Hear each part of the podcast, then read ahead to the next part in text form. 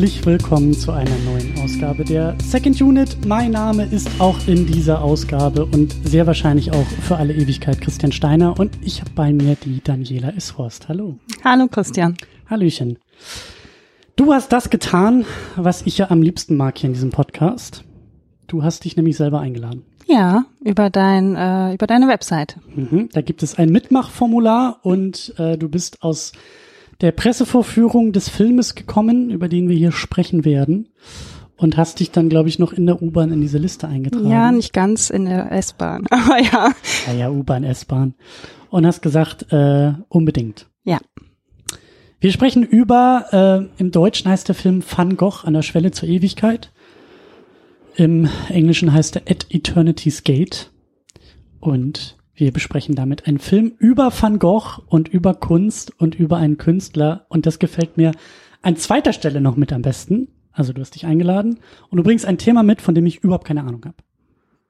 Das findest du gut. Das finde ich gut. Ah, okay, Das finde ich sehr gut. Weil äh, es Mutig, geht ja auch mutig. darum, dass ich was lerne hier in diesen Runden. Und deshalb, ähm, ja, werden wir den Film in gewohnter Ausführlichkeit besprechen. Ähm, vielleicht an absolut allererster Stelle noch die Spoilerwarnung. Auf jeden Fall. Ähm, Obwohl man ja bei Van Goghs Geschichte, also die Geschichte von Van Gogh oder sein Leben kann man ja kaum spoilern, aber den Film durchaus. Die Umsetzung kann man spoilern. Genau, und eigentlich geht's mir auch nur darum, an dieser Stelle noch zu sagen, äh, guckt den sehr gerne, den Film. Der ist äh, guckenswert und ähm, da werden wir dann vielleicht auch noch ein bisschen drauf zu sprechen kommen, warum. Aber an erster Stelle, so guckt ihn euch durchaus an. Ich habe ein bisschen Angst, wenn das hier rauskommt, äh, dass er dann schon gar nicht mehr so sehr im Kino unterwegs ist. Ähm, lohnt sich auch im Kino zu gucken. Und äh, ja, deswegen die Empfehlung schon mal an erster Stelle, bevor wir dann wirklich einsteigen und den Film auch auseinander pflücken. Erst den Film gucken, dann den Podcast hören. Das ist sowieso hier die Hausregel. So. Immer erst den Film gucken, dann den Podcast hören. So mag ich das am liebsten. Es gibt auch Leute, die machen es genau andersrum. Das verstehe ich dann immer nur so halb, aber auch das ist legitim. Aber Ich habe eine Freundin, die sagt, sie möchte komplett durchgespoilert werden und sich dann erst damit, wenn überhaupt noch mit der, mit dem Film oder der Serie beschäftigen. Das finde Ja. ich auch einen interessanten äh, Ansatz. ich eigentlich auch. Also ich bin sonst so, was Spoiler angeht, auch gar nicht so ähm, ängstlich wie viele andere. Aber kommt halt so ein bisschen noch auf den Film an. Naja. Bevor wir uns dem Film widmen, äh, sollten wir dich vielleicht noch ein kleines bisschen vorstellen, denn du äh, podcastest auch und tust auch Dinge in diesem Podcast-Universum. Genau, also ich habe zum einen den Podcast Kunst und Horst, deswegen Ach. vielleicht auch die Wahl zu dem Film. Ähm, in dem Podcast geht es ums Theater und ums Museum, so das letzte halbe Jahr eigentlich vorrangig ums Theater, in dem ich dann Inszenierungen besuche und darüber spreche. Ähm, und das andere, was ich noch mache, ist die Plattform podcasterin.org zusammen mit Nela Heise und Michaela Lehr. Ähm, kennen wahrscheinlich schon einige, ähm, hast du ja auch schon mal benutzt, ähm, um Podcasterinnen und nicht-binäre Podcast-Personen zu finden, um einmal die Diversität der Podcast-Landschaft aufzuzeigen und auch um zu sagen, ey, ihr müsst kein All-Male-Panel machen, es gibt genug coole Personen da draußen, die ihr auch zu euren Veranstaltungen einladen könnt. Und da haben wir jetzt gerade vor ein paar Tagen die 100 Profile geknackt, sind jetzt ein gutes Vierteljahr online und arbeiten noch weiter noch daran. Ja, große, große Empfehlung, diese Plattform, um das eigene Netzwerk zu erweitern und auch neue Stimmen äh, zu erschließen. Genau. Ja, ist eine sehr, sehr schöne Idee. Ähm, genau. Und du hast auch schon, du hast auch schon über diesen Film gesprochen. Genau, ich war eingeladen bei Christian Eichler von Detektor FM äh, im Podcast Shots und da haben wir zusammen mit Wolfgang M. Schmidt über At Eternity's Gate gesprochen. Relativ kurzes Format, deswegen ich bin raus aus der Pressevorführung und wusste ja ungefähr, wie lang Shorts sind und dachte, ach ja, vielleicht lade ich mich auch noch mal bei Christian Steiner in die Second Unit ein, dann kann man einmal kurz über den Film sprechen und einmal so richtig ausführlich aus seine Gedanken schweifen lassen, weil das ist ja auch was, was ich beim Theater-Podcast so mag, dieses in Ruhe sich hinsetzen und nochmal so äh, nachdenken und dabei sprechen. Da kommen ja manchmal ganz interessante Ansätze nochmal raus. Ja, ja. Genau so machen wir das. Wir setzen uns hier in Ruhe hin und werden den Film in Ruhe auseinander pflücken. Haben da auch schon ein paar Notizen verglichen, ein paar Stichworte gemacht und ähm, vielleicht werden wir auch ein bisschen äh, produktiv streiten. Mal gucken, wo die ganze Sendung noch hinführt. Ja, da bin ich auch mal gespannt. Wie produktiv das wird oder wie wir streiten. beides. Wie produktiv das wird. Naja, ich glaube, streiten werden wir uns ja nicht. Wir haben uns ja gestern schon mal kurz über den Film unterhalten, aber ähm, ja. ich glaube, wir haben schon so ein paar Kontroversen festgestellt gestern. Aber äh, da kommen wir gleich zu, denn bevor wir das tun, machen wir noch wie immer eine kleine Ehrenrunde und sagen natürlich an dieser Stelle vielen Dank an wunderbare Menschen, die diesen Podcast hier über Patreon und Steady unterstützen. Die volle Liste gibt's immer am Ende der Sendung und da gibt es dann immer alle Namen äh, erwähnt und bedankt. Und an dieser Stelle picken wir uns immer einen besonderen Namen raus. Das ist in dieser Stelle Sven Warta, der uns neuerdings unterstützt und wer das tut und wer da mindestens fünf Dollar, fünf Euro in den Topf wirft, bekommt Zugang zu Livestreams zu diesen Sendungen. Also wie zum Beispiel jetzt, was wir ungefähr zwei Wochen, glaube ich, vor dem Release sogar schon aufnehmen. Also ihr seid teilweise weitaus früher dran, diese Podcasts zu hören. Ihr bekommt aber eben auch noch Bonuszeug obendrauf. Und zwar monatlichen Blick hinter die Kulissen, ein paar Gedanken von mir über die vergangenen Wochen und die ausstehenden Wochen der Second Unit und auch einmal im Monat zusammen mit Tamino so ein lockerflockiges Rumgeplänkel, äh, wo wir, glaube ich, letztes Mal über äh, DVDs und Streaming und Disney und Star Wars und so Zeug irgendwie diskutiert haben, was uns äh, in dem Moment gerade beschäftigt. Also so ein Laber-Podcast. Noch mehr als sonst. also da ist wirklich das Konzept, dass es kein Konzept gibt, außer dass ich Termin am Anfang der Sendung fragt, wie es ihm geht und er sich fünf Minuten über diese Frage aufregt, weil er Smalltalk hasst und naja, das ist alles so ein eigenes Ding. Auf jeden Fall gibt's da dann immer die vollständige Ausgabe über Patreon und über Steady. Vielen Dank auch nochmal und an dieser Stelle an alle, die es tun. Und damit haben wir den Teil abgehakt und kommen zum Film und machen das so ein bisschen über ein Begriff, den wir hier äh, öfter benutzen, und zwar Vorverständnis. Also, was wissen wir oder wussten wir über den Film oder über den Inhalt des Filmes? Wie haben wir diesen Film geguckt und wie oft? Mit welchen Erwartungen rein oder raus? Und wie gehen wir jetzt quasi in diese Diskussion rein? Da interessiert mich natürlich deine Position, obwohl ich sie ganz gut, glaube ich, kenne, äh, doch am meisten. Ähm, wie ist es bei dir?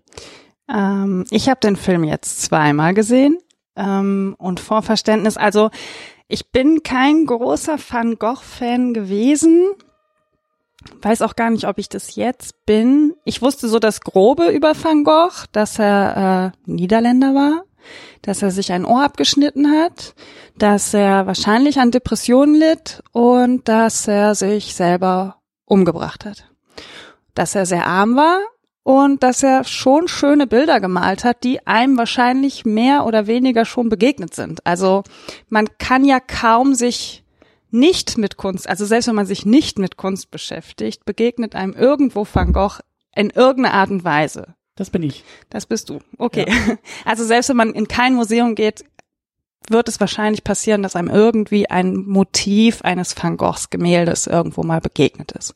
Und ansonsten habe ich natürlich das ein oder andere Gemälde schon mal im Museum gesehen, musste aber selber auch mal nachgucken, welche. Das, also so ein, mhm. ich wusste so im letzten Urlaub in New York habe ich einen oder zwei gesehen, aber es war jetzt nicht so einprägsam, dass ich gedacht habe, ah, dieses Van Gogh Gemälde habe ich gesehen. Ähm, ja, und da, damit war es das eigentlich auch schon. Ähm, Erwartung an den Film, hatte ich, also ich habe mich vorher mit dem Film wenig beschäftigt, äh, bevor ich ihn das erste Mal gesehen habe. Das war auch die Presseverführung, die war schon im März, da gab es auch noch nicht so viel, ähm, weil er ja jetzt gerade erst angelaufen ist in Deutschland. Und das Einzige, was ich dann wusste, war, dass Willem Dafoe für den Oscar nominiert war und ja. dass Julian Schnabel selber Künstler ist. Und das war es eigentlich auch schon. Also ich hatte jetzt nicht so eine große Idee davon, was mich erwarten wird im Kino. Und war da eigentlich auch ganz froh drüber. Ja. Ja, das kenne ich auch. Manchmal sind Erwartungen nicht unbedingt äh, gut, was Filme angeht. Ähm, ja, bei mir ist es genau genauso, wie du wie du angedeutet hast. Also ich habe echt, ich habe wirklich keine Ahnung von Kunst. Ich habe äh, ja, was wusste ich denn über Van Gogh? Ich wusste auch die Nummer mit dem Ohr. Ich wusste auch, dass er äh, Niederländer ist. Ich wusste nicht, dass er sich selbst umgebracht hat oder wie es der Film uns nahelegen will, dass er ähm, bei einem Unfall angeschossen wurde. Ähm, Jetzt hast du ja schon das Ende des Films verraten. Ups. Spoilerwarnung haben wir schon gesetzt. Ähm, ich wusste auch nicht, also über die Person, also da, deswegen will ich nachher auch ein bisschen über die Person noch sprechen. Ich wusste wirklich äh, nichts über die Person Van Gogh. Ich wusste nicht, dass er mit 37 gestorben ist, was ja irgendwie ziemlich jung ist.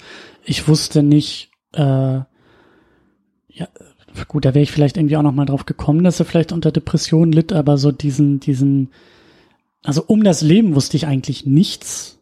Ähm, da werden wir auch drüber sprechen, wie uns der Film das Leben von Van Gogh näher bringt. Und von den Kunstwerken ähm, kannte ich oder kenne ich vielleicht doch das ein oder andere. Ich glaube auch, dass ich in Paris mal eins gesehen habe in einem Museum. Ähm, aber also das, das war für mich auch eine der, der interessanteren Aspekte oder die, die, einer der größeren Aha-Erlebnisse eigentlich in dem Film, dass Van Gogh so aus der Reihe gefallen ist mit seinen Kunstwerken.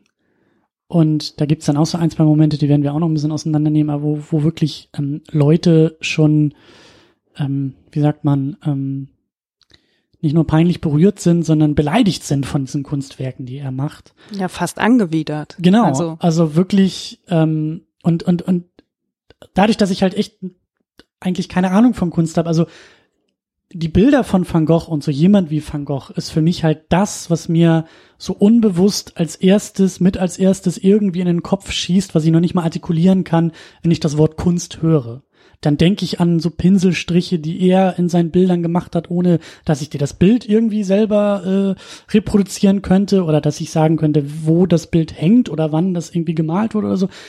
Das ist sowas Unbewusstes irgendwie. Und da ähm, hat mich der Film dann äh, drauf gebracht. Also, und das ist für mich sozusagen auch die Definition von Kunst. Die Definition von Kunst ändert sich ja ständig und über die Jahrhunderte umso mehr. Und das sozusagen meine Definition von Kunst an den Werken von Van Gogh so mithängt, aber eben bahnbrechend oder ungewöhnlich für seine Zeit war. Soweit bin ich nie gekommen. Dass das, äh, ich dachte halt, naja, das ist halt Kunst. Also das war doch schon immer irgendwie so. Aber ja. Es ist halt interessant und das ist mir jetzt auch selber durch den Film nochmal bewusst geworden, wie sehr Van Gogh auch allgegenwärtig ist, ohne dass man es vielleicht direkt wahrnimmt. Also ich bin aus dem Film raus und habe gedacht, interessant, ich bin überhaupt kein Van Gogh-Film. Fast alle Gemälde, die ich aber in dem Film gesehen habe, nicht alle, aber fast alle, sind mir auf irgendeine Art und Weise schon mal begegnet. Und das fand ich halt so interessant. Die Sonnenblumen zum Beispiel mhm. sind ganz, ich würde fast behaupten, es gibt keinen, der nicht irgendein Bild der Sonnenblumen mal auf irgendeine Art und Weise gesehen hat. Sei es auf dem Postkartenständer oder auf dem Schal gedruckt oder auf dem Bierdeckel, Glas, Tasse, T-Shirt, keine Ahnung. Diese es gibt so Bilder von Van Gogh, die einem immer wieder begegnen. Und das fand ich an dem Film halt interessant für mich selber zu merken, dass ich, ich hatte es total vergessen, in meiner ersten eigenen Wohnung ein Poster von diesen Sonnenblumen hängen hatte, obwohl ich gedacht habe, ich kann die Bilder von Van Gogh. Also ich tu mir halt schwer mit Van Gogh. Das habe ich gemerkt. Das liegt aber gar nicht an der Art und Weise seiner Bilder, sondern da durch diesen Überfluss, dem, mhm, dem man mhm. ausgesetzt ist an Van Gogh. Und das tat mir dann hinterher ein bisschen leid, weil ich der Person vielleicht oder sein, sein Schaffen Unrecht getan habe, einfach nur, weil ständig irgendwelche Leute meinen, sie müssten Van Gogh Sonnenblumen irgendwo draufdrucken. Und das war für mich so, glaube ich, nochmal ein großer Aha-Moment auch in dem Film, zu merken, ja, ich mag diese Pariser Straßencafé-Szene oder Starry Night, diese Landschaft mit dem komischen Zypressen oder was das sind, die er gemalt hat aber ich will mich nicht weiter damit beschäftigen. Ich habe einen Podcast mit Ulrike vom Exponiert Podcast zusammen gemacht. Da waren wir in einer Ausstellung Van Gogh Alive. Da haben sie zum Beispiel die Gemälde von Van Gogh in so Videoinstallationen gepackt. Und ich bin da rausgegangen und habe gedacht, was für eine Scheiße. Aber nicht, also weil mich dieses dieses, wie Van Gogh rezipiert wird, so nervt. Also das habe ich bei mehreren Künstlern. Van Gogh ist da nicht der Einzige. Und dann geht es aber meistens gar nicht um den Künstler und sein Schaffen, sondern das, was die Leute daraus machen. Und damit habe ich dann ganz oft ein Problem. Und das war so das, was ich aus dem Film, glaube ich, als allererstes auch mitgenommen habe.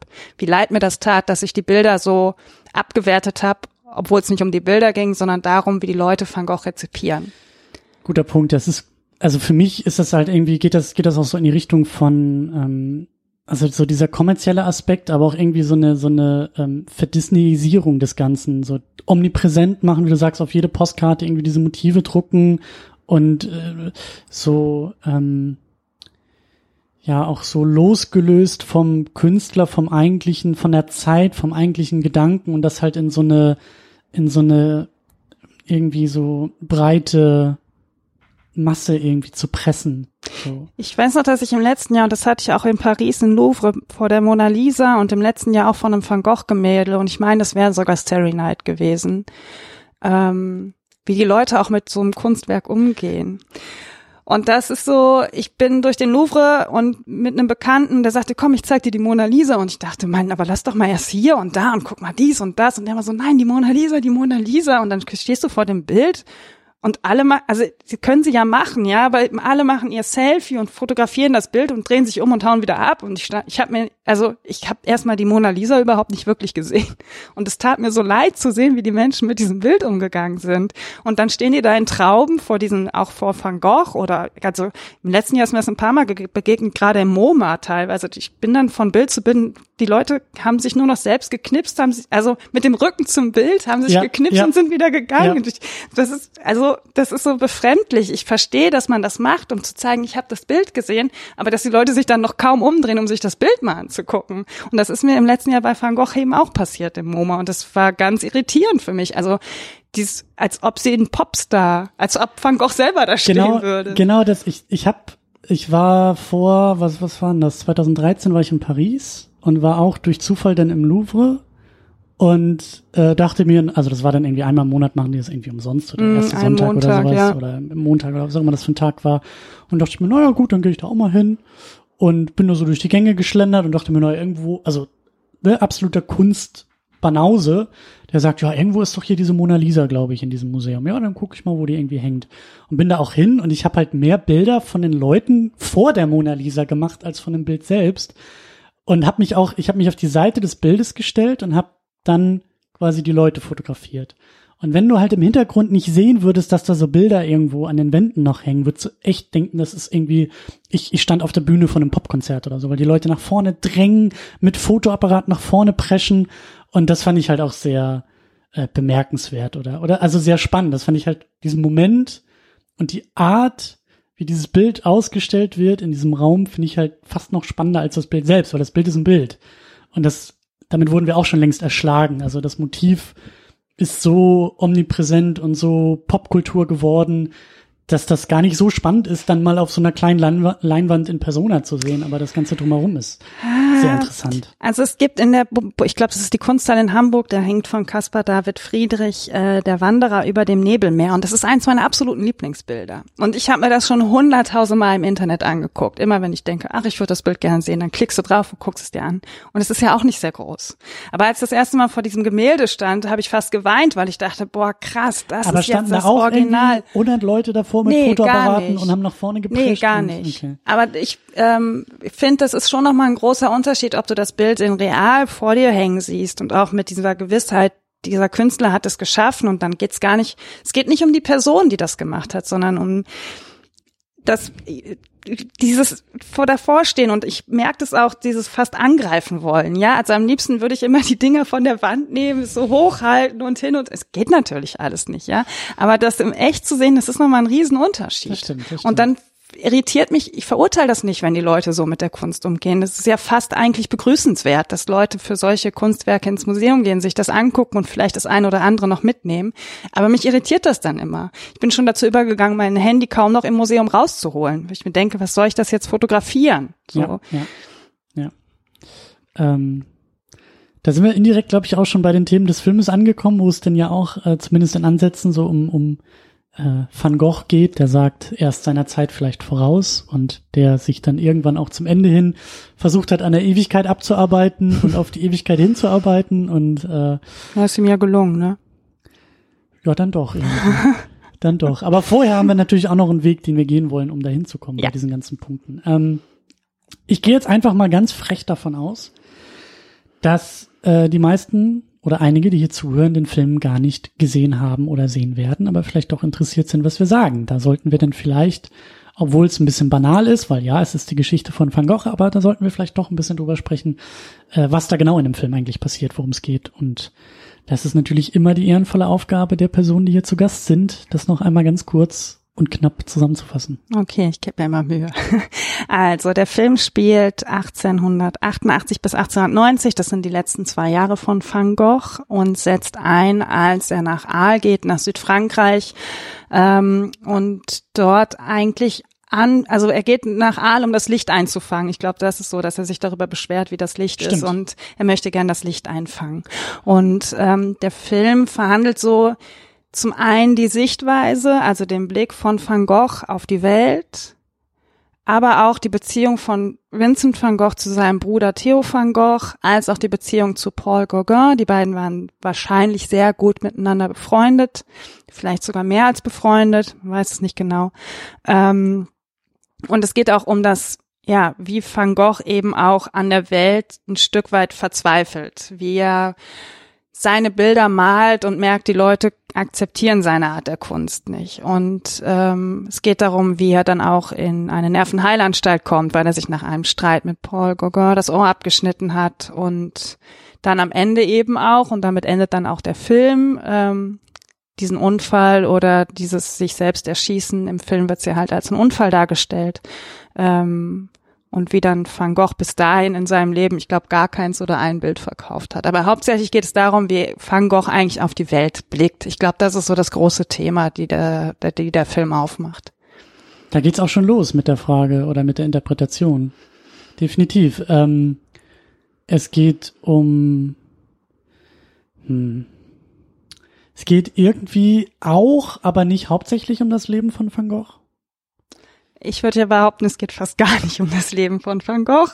Ähm, ja, aber die Frage, ob es ein Biopic ist oder nicht, haben wir uns ja für später aufgehoben. Stimmt, oh Gott, auf die freue ich mich schon am es meisten. Geht, es geht, es geht auch irgendwie um das ähm, künstlerische Schaffen, ohne da jetzt irgendwie dramatisch anmutende Momente draus zu machen, wie er auf den absoluten Geniestreich seiner Sonnenblumen kommt und wie er dann irgendwie, ähm, also um die Kunstwerke, also um, um die Kunstwerke selbst geht's, glaube ich, gar nicht so sehr. Ich, für mich ging's, äh, geht's ganz viel darum, wie Van Gogh wirklich die Welt versucht hat, mit seinen Bildern darzustellen. Also es geht nicht unbedingt um seine Person, sondern darum, wie er versucht, uns mit seinen Gemälden die Welt zu zeigen. Und ich habe mir gestern noch mal ein bisschen in Wikipedia auch durchgeblättert, das war mir auch gar nicht klar. Alle Gemälde, die wir jetzt auch sehen in dem Film, auch die bei seinem Bruder Theo hängen. Theo hat ihn zum Beispiel finanziell auch sehr unterstützt, mhm. war selber Galerist, hat die Bilder zu Hause aufgehangen und mhm. wahrscheinlich hunderte von Bildern. Also wir haben ja auch gestern irgendwie in den letzten 80 Tagen hat Van Gogh 75 Gemälde gemalt. Ja, es ist ja der Wahnsinn, was er da in einen Output auch äh, geschaffen hat. Und diese ganz spezifischen Bilder, die wahrscheinlich die meisten im Kopf haben, sind eben so in den letzten zwei Jahren entstanden. Ähm, und dass er früher halt auch ganz anders gemalt hat. Und für mich geht es wirklich darum, was er in den letzten zwei Jahren geschaffen hat und nicht wie er gelebt hat. Das natürlich spielt dieses sich ein Ohr abschneiden eine Rolle.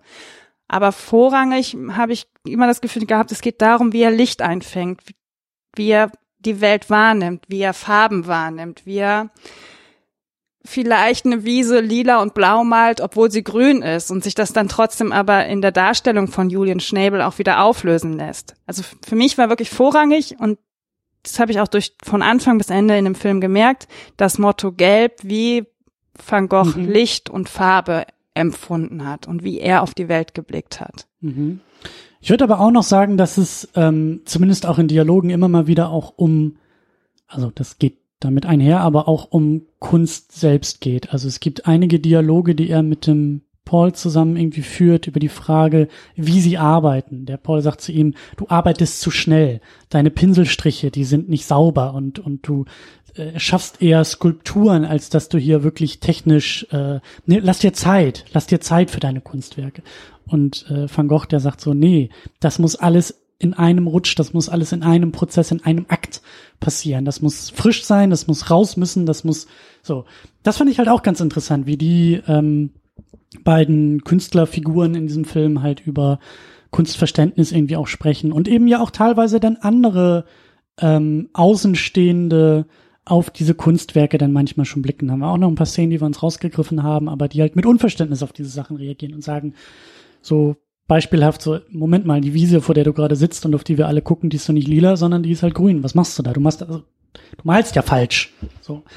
Ähm, deswegen glaube ich schon, dass es da auch um, um solche Sachen so ein bisschen geht. Aber wie sehr das vielleicht irgendwie Van Gogh psychologisieren will oder eben auch nicht und wie sehr das vielleicht auch einen Lebensweg darstellen will oder nicht, das äh, heben wir uns so ein bisschen nach hinten auf.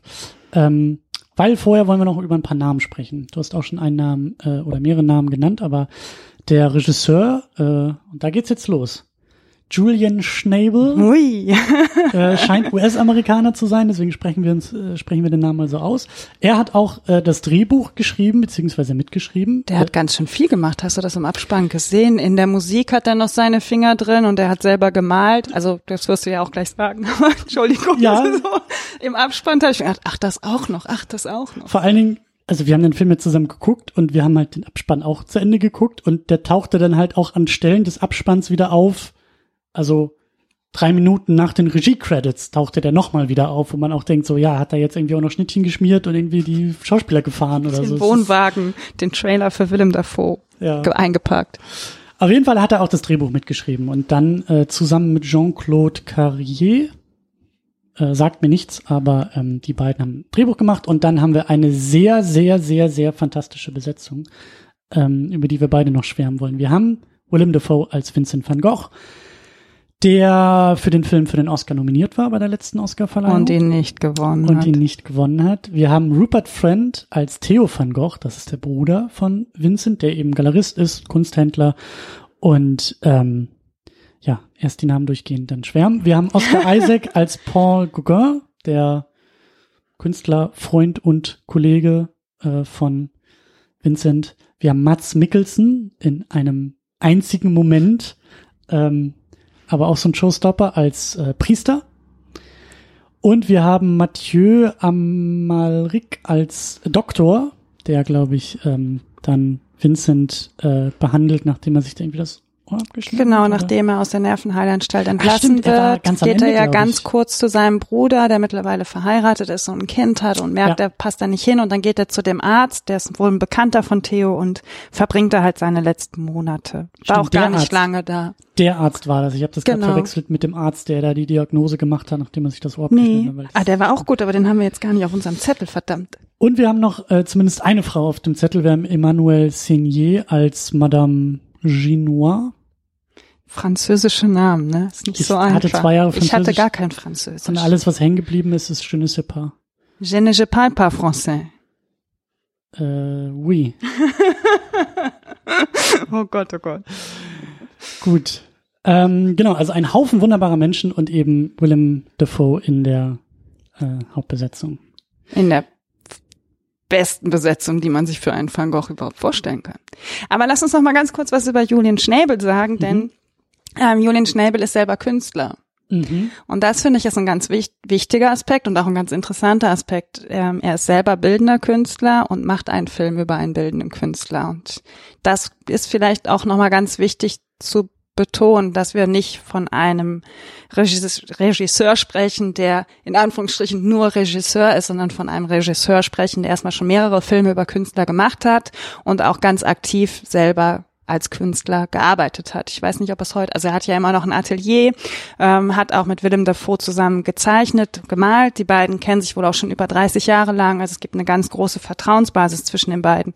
Und Julian Schnäbel hat halt Willem Dafoe gezeigt, wie man malt. Also Willem Dafoe malt halt auch in dem Film selber. Nicht alles, es gibt Szenen, wo auch andere Maler gemalt haben. Julian Schnäbel hat selber auch mal gemalt in dem Film ähm, wenn die Pinselstriche so gesetzt werden. Aber er hat halt Willem Dafoe tatsächlich erklärt, wie das funktioniert mit dem Licht. Also einen Baum zu malen, das kann man einmal machen, so wie ich, ja, wie eine Fünfjährige, die dann so einen Baum malt. Man kann aber auch mal gucken, wo ist denn jetzt hier der Schatten in dem Baum und Mhm. fängt damit an. Und das hat Julian Schnäbel halt Willem Dafoe auch gezeigt und mit ihm zusammen im Atelier dann auch gearbeitet. Und ich finde, das ist ein ganz wichtiger Aspekt, weil das vielleicht auch nochmal viel für den Film oder von dem Film erklärt, was den Film halt eben auch so besonderes, besonders macht. Ja, definitiv. Also der Film ähm, ist, ähm, ich will nicht sagen unkonventionell, weil das so abgedroschen klingt, aber er ist, also er widmet sich seiner Figur und seinem Thema ähm, durchaus anders als eben die Biopic Blaupause, äh, die wir irgendwie alle schon äh, viel zu oft gesehen haben. Und ähm, ich glaube schon, dass man auch dem Film dadurch ein, ein, ein gewisses Verständnis irgendwie, ähm, ähm, also dass man in, in einem Film ein größeres Verständnis spüren kann als eben bei anderen Filmen, wo es irgendwie um Verfilmungen bekannter Persönlichkeiten geht oder so, wo es dann einfach äh, ähm, so checklistenmäßig sich am Leben lang hangelt und dann ist vorbei. Julian Schnabel weiß halt, was es bedeutet, Künstler zu sein. Und was es vielleicht auch bedeuten kann, dass die eigene Kunst nicht verstanden wird und dass man selbst als Künstler nicht verstanden wird. Ja, und das ist vielleicht auch der Vorteil, er ist auch kein, also zumindest was jetzt seine IMDb-Page oder so angeht, seine, seine, seine bisherigen ähm, Regie-Credits, er ist halt, er wirkt jetzt nicht wie ein klassischer Filmemacher, wie ein klassischer Regisseur, was eben dann äh, der Materie vielleicht ähm, besser ähm, gewidmet ist, aber gleichzeitig, und da werden wir auch noch ein bisschen drüber sprechen, filmisch vielleicht auch ein paar Schwierigkeiten mit sich bringt oder Hürden aufbaut, aber ähm, wir teasern so viel, wir müssen auch gleich abliefern. Ja, dann hauen wir rein. Bevor wir das tun, ich will wirklich, ich will echt noch über die Besetzung ein bisschen schwärmen, okay. weil ich bin ein riesengroßer, ich will nicht sagen Fan, aber ähm, mir gefällt Rupert Friend zum Beispiel total gut. Das ist ja der Bruder von, von Theo van Gogh. Und dem seine Augen sind mir schon in Homeland aufgefallen. Eine ziemlich quatschige und auch eigentlich ziemlich äh, doofe Serie. Gut, dass ich die nie geguckt habe. Inhaltlich ziemlich großer Murks. Ähm, aber durchaus spannend und äh, naja. Und ähm, also seine, seine Figur ist mir, ich glaube, die ist auch so angelegt, dass die irgendwie Leuten sehr schnell ans Herz wächst in dieser Serie. Und in dieser Serie ist mir schon aufgefallen, wie der, wie viel er mit seinen Augen machen kann und wie viel er mit seinen Augen transportieren kann. Und als die beiden Figuren, also äh, Theo van Gogh und Vincent van Gogh, also Rupert Friend und Willem Dafoe dann auch so ein paar Szenen zusammen haben, äh, hatte ich teilweise, musste ich mich anstrengen, mental nicht die Leinwand nur auf die beiden Augenpaare zu verdichten, weil in diesen beiden Augenpaaren einfach schon so unfassbar viel stattfindet.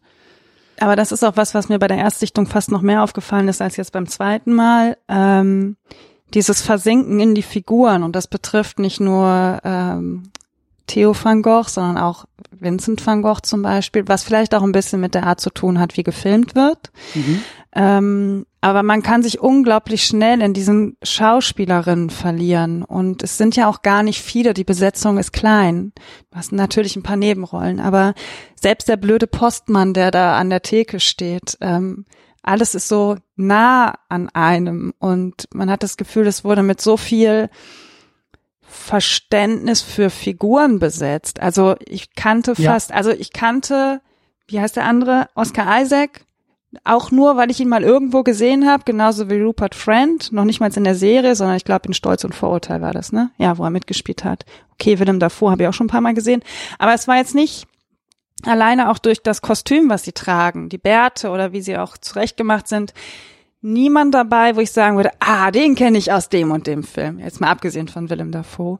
Ähm, und trotzdem hat man ganz schnell, oder ich hatte ganz schnell eine ganz tiefe Beziehung zu den Rollen, weil sie halt auch zu dem Arzt, dessen Namen wir jetzt leider nicht wissen, äh, wo Will, äh, Vincent van Gogh ihm gegenüber sitzt, Willem van Gogh, Vincent van Gogh ihm entgegensitzt und ähm, die beiden sich angucken und sich nicht angucken, weil sie eigentlich permanent uns angucken, weil ja. sie ja in die Kamera gucken. Ja. Ähm, egal welche Rolle man nimmt und selbst die kleinste Nebenrolle, die sind einfach alle fantastisch besetzt. Auch zum Beispiel die Frau, die ja da am Wegesrand mit den Schafen so angeht. Mhm. Ähm, also eine, ein, ein, ein unglaublich gutes Händchen für die Rollen, ohne dass man so einem Star entgegentritt. Das fand ich ganz erstaunlich. Also selbst Willem Dafoe, der ja für den Oscar nominiert war und wirklich eine grandiose Leistung abliefert, zieht aber nie die Leute so auf sich, dass die anderen verloren gehen. Und das ist so erstaunlich, dass man trotzdem immer denkt, ah ja, Theo van Gogh war auch großartig. Oder der Arzt, der ihm gegenüber sitzt. Also mhm. das muss man erstmal schaffen, auch filmisch. Das fand ich mhm. ganz interessant. Also natürlich habe ich mich total in Willem Dafoe verloren, ja, gerade die ersten Momente, wenn er da so durch die Landschaft streift, habe ich ja fast die meiste Zeit geweint, weil mich das so angerührt hat.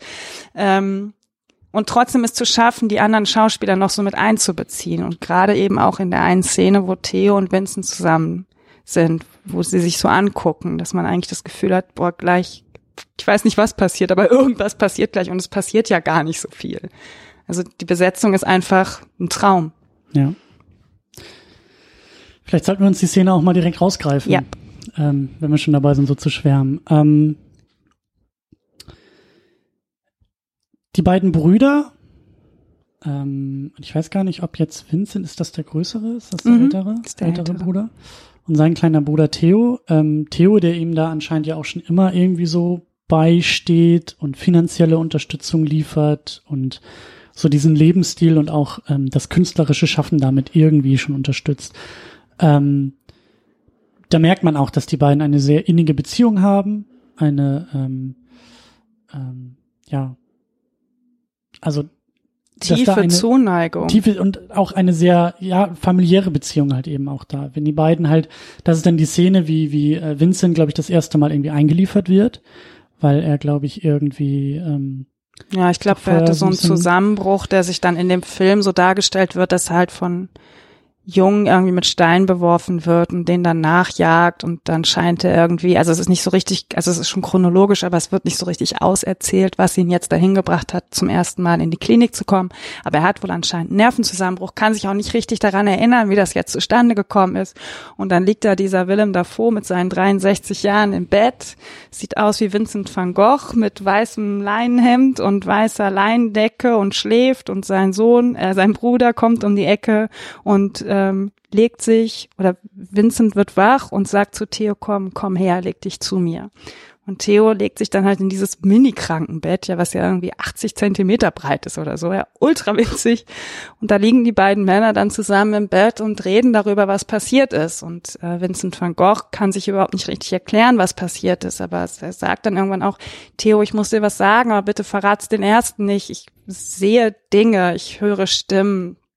Und die Art und Weise, wie das gefilmt ist, ist halt, also die beiden sind sich eh schon so nah und dann gibt's halt Szenen, wo die Köpfe sich so gegen, man sieht nur noch die halt das halbe Gesicht, so die Augen, die sich angucken und wie die beiden so innig sind, sich vertrauen, ihre tiefe Zuneigung zueinander haben. Ich habe gedacht, es dauert gleich keine Sekunde und die beiden küssen sich noch auf den Mund. Also es hätte auch, es steckt so viel Liebe zwischen den beiden.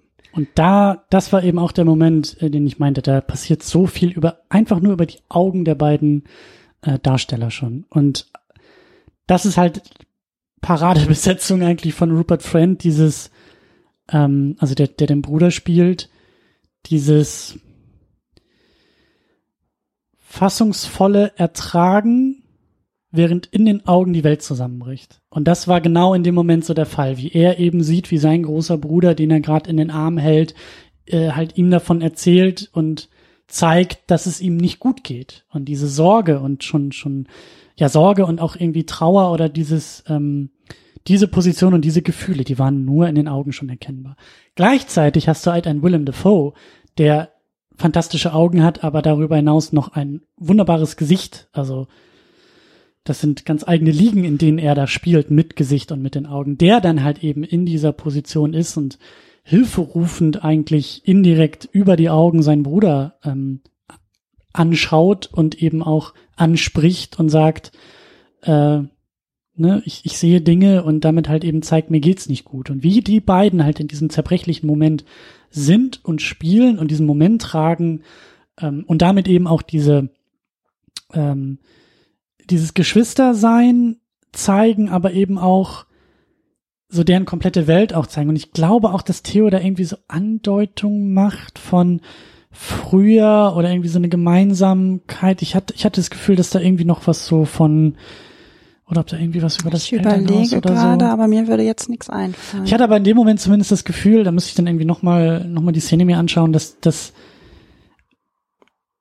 diese Vertrautheit der beiden und diese Beziehung der beiden, ähm, also da glaube ich den Moment, dass das Brüder sind, die zwei komplette und eigentlich ein komplettes gemeinsames Leben zusammen verbracht haben. So, so innig war das und so gut hat das ganze Schauspiel da auch funktioniert. Und so gut war dieser Moment. Und jetzt kommt's. Bis auf die Kamera in dem Moment. oh, bitte nicht, tu das nicht. Ich weiß, ich weiß, ich breche dir ein bisschen das Herz, aber es hat mir am Anfang auch das Herz gebrochen. Ähm, ich hatte, und das ist eigentlich mein größter Kritikpunkt an dem Film, ähm, es ist die Kameraarbeit. Haben wir gestern auch schon ein bisschen drüber gesprochen nach dem Kinobesuch. Äh, Ich stoße gerade mit meinen Augen Todesblitze aus. ich merke das schon, aber sie prallen noch ab. Ähm, ja, wie nähern wir uns dem Thema? Also der Film arbeitet, das wollte ich eigentlich vorher nochmal nachschauen, das habe ich jetzt auch nicht mehr geschafft. Ähm, der Film arbeitet mit einem ganz eigenen Kamerastil. Ja. Da kommt, glaube ich, auch der Regisseur durch. Da wird auch klar im Positiven, dass man sich der Sache irgendwie eigen, eigenwillig, eigenartig anders nähern will. Unkonventionell. Ich finde das gar nicht so abgedroschen. Das kann man ruhig benutzen. Ja, so. unkonventionell klingt so wie, ähm, das, das, das ist so eine, das ist so eine geringe Hürde mittlerweile. Es ist halt so viel konventionell, das halt irgendwie, weiß ich nicht, es ist äh, kaum, also der Film ist mehr als unkonventionell. Ah, das ist schön, ja. Und das Ding ist halt, dass er das mit der Kamera sehr stark macht. Und es ist eine Kamera, die, die ähm, sehr dokument, nicht mal dokumentarisch, mehr als dokumentarisch. Sie ist sehr nah dran an den Leuten. Sie ist sehr ex experimentell. Sie ist, sie ist sehr, sie wird, sie- also für mich, das war halt eben das große Problem, ist die Kamera nicht nur ein Objekt, was irgendwie auf das Geschehen schaut und irgendwie einfängt, sondern die Kamera ist ein Subjekt in diesen Szenen, die sehr, sehr drastische Entscheidungen trifft. Über die Kameraführung, man merkt zum Beispiel dann, da gibt's dann noch eine andere Szene, also zum Beispiel diese Szene, wie sie da in einem Krankenbett liegen und die Kamera so nah an die Gesichter rangeht, dass der Fokus unscharf wird und dass der fast schon versucht, die Kamera ins Auge von Willem Dafoe zu drücken, Ich liebe um das so. irgendwie zu verstehen, was der gerade in dem Moment sieht oder denkt. Und ich sitze davor und denke mir, ey, Kameramensch, geh doch mal drei Schritte zurück, dass ich sehen kann, wie die beiden tollen Schauspieler gerade arbeiten. Ich weiß, dass mir das schon öfters begegnet ist. Ich weiß, dass es jetzt natürlich absolut überhaupt nicht zu dem Thema passt, aber ich kann mich noch an die Serie Dogs of Berlin erinnern. Und ein großer Kritikpunkt, mal abgesehen von der Story und was man von dem Regisseur hält und von den Schauspielern und deutsche Produktion, keine Frage, war immer wieder ein Kritikpunkt, wieso geht er denn so nah ran? Und das war auch eins der Dinge, die ich so abgefeiert habe an der Serie. Und was mir auch jetzt in dem Film schon kaum mehr auffällt als nur noch ein, genau das mag ich. Ich mag das, wenn ich das Gefühl habe, ich sitze gleich in Willem Dafoes Ohrloch oder Nasenloch, um das mal richtig platt auszudrücken. Der Film geht für mich aber eigentlich noch einen Schritt weiter und da müssen wir eigentlich mal so an den Anfang des Films springen. Ähm, ich habe gestern zu dir gesagt, ich glaube, die ersten 15 bis 20 Minuten sind dafür gemacht, um alle Leute aus, das Kino, aus dem Kino rauszuekeln, die sich nicht mit Vincent van Gogh beschäftigen wollen, weil das am Anfang richtig anstrengend Ja. ist. Und zwar richtig anstrengend. Selbst für mich war es so, ich, als ich in der Pressevorführung saß, das Kino war relativ voll, habe ich gedacht, oh Gott, wenn das jetzt so weitergeht, gehen gleich die ersten. Das blieben alle sitzen. Das fand ich sehr erstaunlich. Du hattest gestern auch Angst, dass ich das Kino verlasse. Ich habe auch gedacht, du schläfst vielleicht zwischendurch ein. Es passiert halt auch mal mitunter nicht viel. Es gibt wenig Dialoge, es gibt wenig Schauspieler, es gibt eigentlich passiert ja nicht viel in diesem Film und es passiert so unendlich viel. Ähm, und so die ersten 10, 20 Minuten, 15 Minuten sind so mit der Handkamera gefilmt, so seltsam, dass selbst ich da saß und gedacht habe, boah, wenn das jetzt den ganzen Film so Mhm. weitergeht, weiß ich aber nicht, ob ich das aushalte.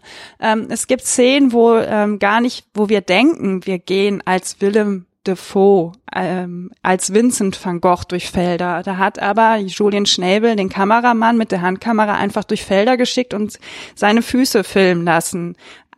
Und das ist, das explodiert gerade fast in meinem Kopf, ja.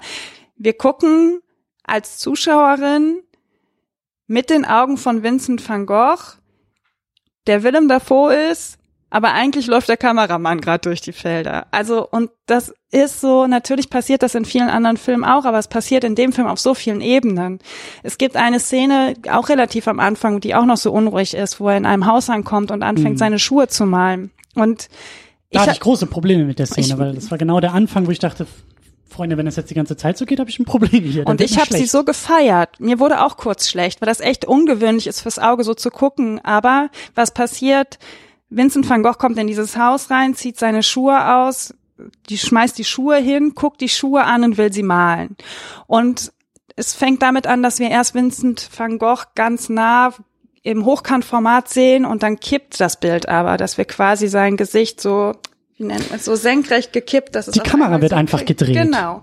Und das passiert dann auch, während er die Schuhe zeichnet, dass wir die Schuhe dann zwischendurch einfach immer so gekippt sehen. Und für mich war sofort eine Interpretation, oh, er will mir jetzt zeigen, wie ich mich als Bild fühlen, fühlen würde. Also ich bin gerade die Leinwand, die hin und her gekippt wird. Und er hat die Schuhe und man hat das, er guckt auf die Schuhe und dann kippt die Kamera wieder so um ein Viertel rum und plötzlich mhm. ist alles quer und ich dachte, oh Gott, wenn ich jetzt die Leinwand wäre, auf denen diese Schuhe gezeichnet sind. Und ich wurde gerade gezeichnet und man nimmt mich so von der Staffelei runter. Und es ist genau der Effekt, den ich in dem Moment habe, den die Kamera hatte. Du nimmst ein Bild nach oben und kippst es. Und das war so, ich dachte, boah, das ist ja jetzt krass. Also das kann natürlich eine totale Überinterpretation sein. An sowas glaube ich nicht. Das gibt's hier im Hause Second auch nicht. Also. Aber es war ein total dankbarer Moment. Und danach war ich auch versöhnlich mit dieser Kamera und mochte dann auch so viele Dinge, weil es dann auf einmal los ging, sich zu überlegen, was passiert eigentlich gerade? Mit wessen Augen gucke ich gerade? Gucke ich jetzt als Daniela oder gucke ich jetzt auch mit diesem komischen Blick, den Vincent van Gogh, je länger der Film auch geht, umso mehr knickt ja auch sein Blick, der auch filmisch dargestellt wird. Mit was für Augen gucke ich jetzt gerade einfach? Und da war dieser Moment mit dieser Aha-Moment, den ich selber im Kino hatte, als ich dachte, ich bin jetzt das Bild mit den Schuhen, ich dachte, boah, krass. So, das muss man erstmal schaffen, dass ich diesen, diesen, mir diesen Moment zu schenken, ja, dass der Regisseur mir diesen Moment geschenkt hat. Das war so großartig. Da hab, eigentlich habe ich dann, ich habe schon nach den ersten zehn Minuten habe ich eigentlich schon alles gesehen. Ja, ich nicht. Also ich hatte halt meine meine Probleme mit dem Moment aus aus anderer Perspektive. So habe ich das zum Beispiel gar nicht gedeutet, wie du das äh, gesehen hast. Aber diese Szene, wie er da eben in in, in das Zimmer kommt, in diesem äh, ja, es pustet sehr stark, die Fensterläden klappern und es ist ein sehr ähm, unruhiger Moment. Äh, das merkt man auch mit seiner Energie, wie er in den Raum kommt. Er stellt ein Bild irgendwie hin und eigentlich will er sich das Bild angucken und sitzt davor. Man merkt, er ist nicht zufrieden mit dem Bild und dann fängt er an, sich die Schuhe auszuziehen und da die Kamera springt dann auch, ist sehr nah dran, geht weit weg, kommt ihm wieder so nahe ans Gesicht und dann stellt er die Schuhe halt hin, eigentlich nur um, um, um bequemer zu sitzen wahrscheinlich, aber merkt dann irgendwie, der Blick fällt auf die Schuhe und irgendwas passiert dann in ihm und dann kommt er ja auf die Idee, diese Schuhe zu malen. Ähm, und da gibt's dann halt diesen, diesen, diesen äh, Trick oder diesen, diesen, diesen, ähm, der Moment, der mir dann aufgefallen ist, also das ist alles so wahnsinnig unruhig und die Kamera kippt so hin und her und also da, da, da passiert echt eine ganze Menge. Und ich nehme Film halt sehr stark, also immer noch sehr stark, mittlerweile weniger, aber ich, die Erzählung. Ich bin sehr stark bei der Erzählung und ich deute Film auch sehr erzählerisch und interpretiere sehr erzählend und habe mich die ganze Zeit gefragt, was soll das? Weil ich habe ja die Kamera eben, das meinte ich so, als Subjekt wahrgenommen. Ähm, haben wir auch so drüber gesprochen. Ich habe zum Beispiel ein bisschen Probleme bei einem Film wie Victoria. Ich mag ihn, der ist toll, aber er geht für mich mit seiner Kamera schlussendlich nicht 100% auf, weil der Film so tut, als wäre die Kamera eben, also als wäre ich die Kamera, weil ich ja so nah an dem ganzen Geschehen bin als wäre sie ein, ein, ein, also sie, sie, sie ist kein denkendes Subjekt, sondern sie ist ja nur Beobachter und irgendwie so für mich als Stellvertreter da und ich sitze dann davor, verschränkt die Arme und sag, nee, ist sie eben nicht. Weil wenn ich in der Szene wäre, ich würde ganz woanders hingucken, ich hätte ganz anderen Fokus gesetzt, ich würde ganz anders schwenken. Also Kamera, auch so eine Kameraarbeit ist ja immer noch eine sehr ähm, interpretierende Arbeit. Und so auch hier bei diesem Van Gogh-Film. Ich habe mich halt gefragt, okay, es wirkt erstmal sehr nah und soll das jetzt ein bisschen dokumentarischer Natur sein? Habe ich halt eben an dieser Handkamera gemerkt. So ist ja eher ein Zeichen für äh, direkte Nähe. Und dann ist mir die Kamera aber eben so prominent auch in den Vordergrund gerückt, dass ich dachte, das muss doch irgendwas heißen. Da ist doch jetzt etwas oder jemand, für das diese Kamera steht. Aber der Film sagt mir nicht, was das sein soll. Wer ist das? Was ist das? Ähm, es ist eben nicht nur irgendwie ein omnipräsenter Beobachter. Es ist keine Außenperspektive. Sie ist zu nah an ihm dran und sie, sie ist auch zu sehr in diesen Denkprozessen und in diesen kreativen Prozessen wie er drin. Sie ist nicht distanziert. Und dann kommt eben der Moment, ähm, da schwenkt die Kamera, glaube ich, so ein bisschen dann hinter seine Schulter, während er an der Leinwand sitzt und malt und wird auf einmal viel, viel ruhiger. Und da ist natürlich bei mir auch das Licht angegangen, dass ich dachte, ah, okay, wir haben schon mal eine Kamera, vielleicht soll sie in der Szene diesen kreativen Prozess irgendwie auch symbolisieren. Vielleicht steht sie für etwas, etwas Unruhiges, was vielleicht irgendwie in ihm arbeitet, was zwar extern ist und auf ihn blickt, aber halt irgendwie um ihn herum ist. Und in dem Moment, wo er es schafft, diese Energie auf die Leinwand zu bringen, wird diese Energie auch ruhiger und wird damit auch die Kamera ruhiger. Denn, das kommt ja auch noch hinzu, wir haben ja auch diese Perspektiven tatsächlich aus seinem Blickfeld. Wir haben, wir haben äh, POV-Shots, also Point-of-View-Shots aus seiner Perspektive. Er ist derjenige, der blickt und genau das ist die Kamera. Sein Blick. Ähm, zum Beispiel auf eine, ich glaube, ähm, Hirtin am Anfang, die er irgendwie anspricht, dass sie irgendwie für ihn Modell stehen soll oder sitzen soll. Dann gibt's auch sehr emotionale Momente in dem Film und da hat auch die Kamera so, so, so einen Knick in der Linse tatsächlich. Also da scheint irgendwie auch die Linse auf, der, auf, das, auf dem Kameraobjektiv irgendwie auch beschädigt zu sein, sodass halt so ein Bruch in der Optik irgendwie drin ist. Ähm, und das sind deutlich seine Momente, sein, seine Blickweisen. Und äh, es verschwimmt auch viel. Das sind dann oft auch so sehr emotionale Momente, wenn der Paul zu ihm sagt, ich, ich gehe jetzt, dann haben wir auch viel aus seinen Perspektiven. Und das habe ich am Anfang halt nicht zusammengekriegt, weil ich dachte, okay, es kann ja nicht die normale Kamera, die auf ihn blickt, aber so unruhig ist, das ist ja nicht er. Er ist zu sehen und seine Kamera, Blickwinkel haben wir auch schon gesehen. Also muss das ja etwas anderes sein, was irgendwie um ihn herum ist und auf ihn blickt.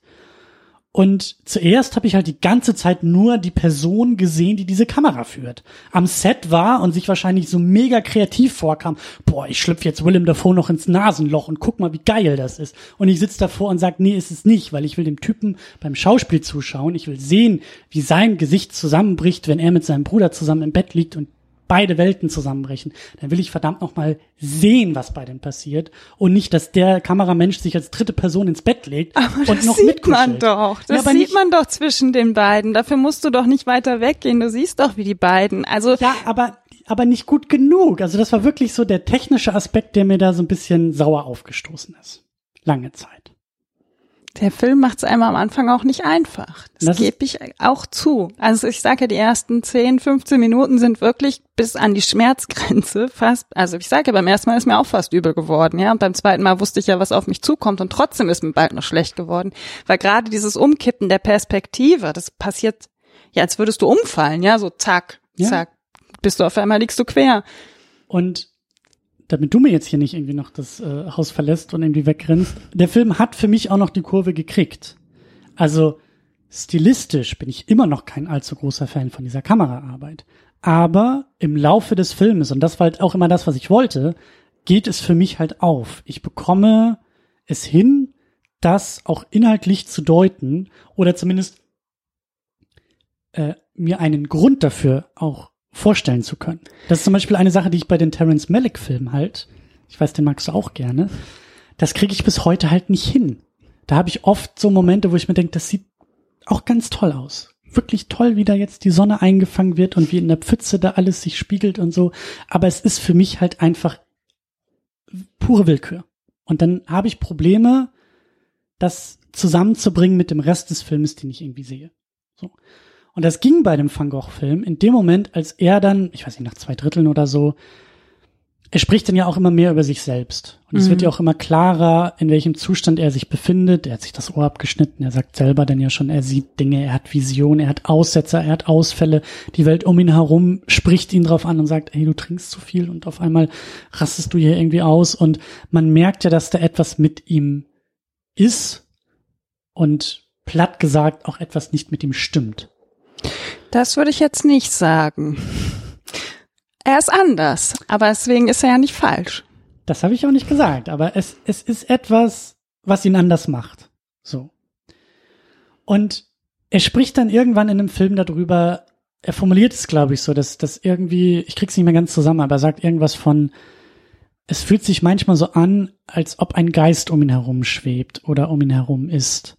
Und das ist für mich dann die Kamera. Als er das gesagt hat, habe ich die Kamera verstanden und habe gemerkt, die Kamera und deswegen bewegt sich die Kameraperson auch so viel und tut auch so viel aktiv, kann ich als diesen Geist deuten, kann ich als dieses, was auch immer das ist, was ihn da umgibt.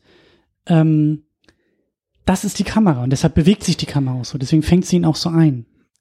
Und Also- das war dann für mich wieder sehr stimmig. Ich würde ja ganz viel von dem, was wir sehen, eher als Blick von Van Gogh deuten, was aber auch nicht so richtig konsequent zum Glück durcherzählt wird. Also das ist jetzt schon ein paar Mal angesprochen, dass man so einen Bruch in der Linse hat, dass der untere Teil des Bildes zum Beispiel sehr verschwommen dargestellt ja. wird. Und mit zunehmender Zeit, die der Film läuft, wird es auch immer intensiver, aber es wird nicht immer so gezeigt. Und für mich ist es ganz oft, dass Van Gogh, ich muss aufpassen, wie Willem Dafoe und Van Gogh, ne, die sind mittlerweile für mich so aneinander geklatscht. Ähm, dass eben nicht immer dieser Zustand in ihm herrscht, dass er mal diese Phasen hat, wo er eben diesen Bruch, diesen, wo sich sein Blick verschiebt dann im nächsten Moment, wenn er zum Beispiel mit dem Arzt da sitzt, nachdem er sich das Ohr abgeschnitten hat, sehen wir ja auch wieder durch die Augen von Van Gogh auf den Arzt und es ist trotzdem ein komplett klares Bild, mhm. weil Van Gogh nicht immer in diesem Zustand ist.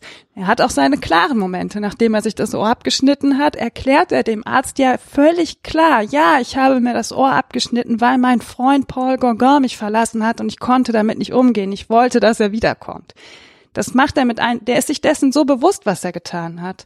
Und in anderen Momenten, wenn dieser Umbruch in der Linse ist, dieses Verschwommene mhm. unten, ist er eben in einem anderen Zustand. Mhm.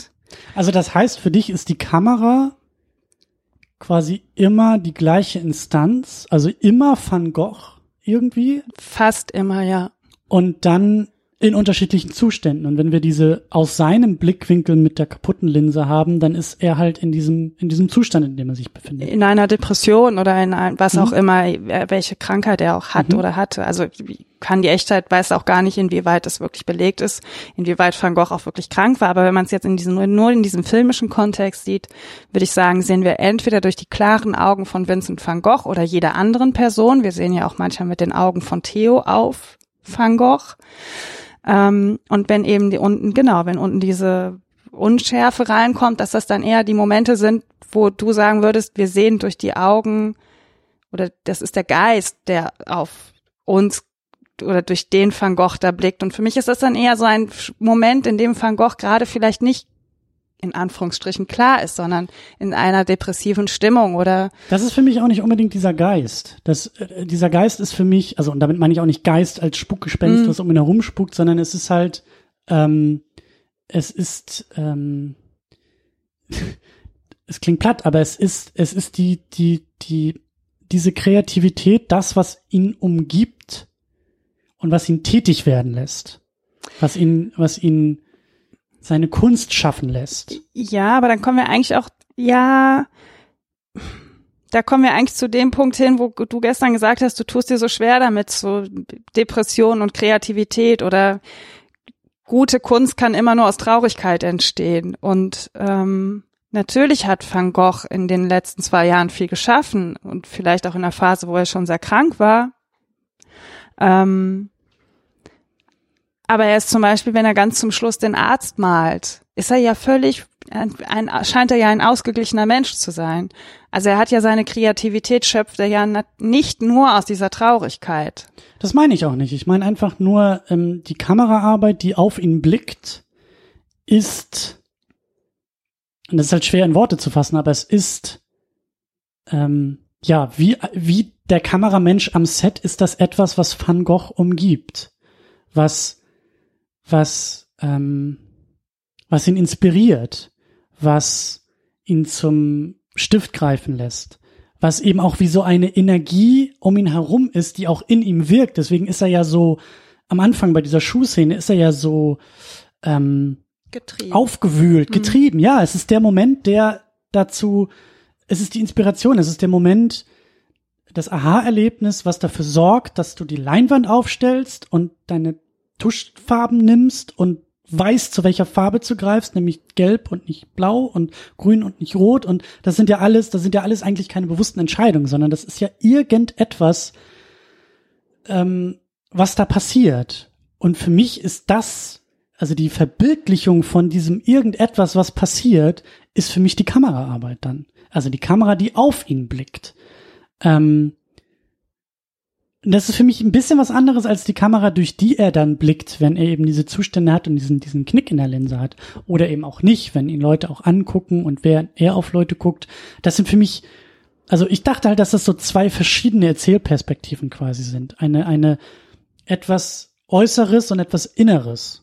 So will ich das so ein bisschen auseinander. Ja, trennen. äußeres und inneres, ja, aber trotzdem immer mit seinen Augen. Und das hätte ich halt nicht, also ja, da habe ich halt auch drüber nachgedacht, ob das, äh, ob ich das so ausdrücken würde. Aber ich würde halt nicht, ich glaube, dass ich das ein bisschen mehr trennen würde, obwohl das irgendwie immer er ist. So. Es ist schon irgendwie, er ist die erzählende Instanz in diesem Film. Er ist, Ich weiß gar nicht, ob er die erzählende Instanz ist. Ich glaube, er ist die blickende Instanz. Er ist derjenige, der uns den Blick auf Das seine damit. Kunst freigibt. das meine ich, da, also erzählt nicht im Sinne von, er plappert uns irgendwie die ganze Zeit voll, sondern äh, ja, er, er, er zeigt uns auch mehr, als das er erzählt. Das stimmt Mhm. schon. Aber das meine ich halt, so nehme ich halt Film wahr. Ich brauche halt immer irgendwie, für mich muss die Erzählung irgendwie aufgehen. Und das ist halt auch äh, eine sehr selbstbewusste Entscheidung des Regisseurs, den Film auch so zu präsentieren. Und ich glaube auch, dass er da versucht, dem künstlerischen Schaffen, das ist ja eigentlich eine Unmöglichkeit.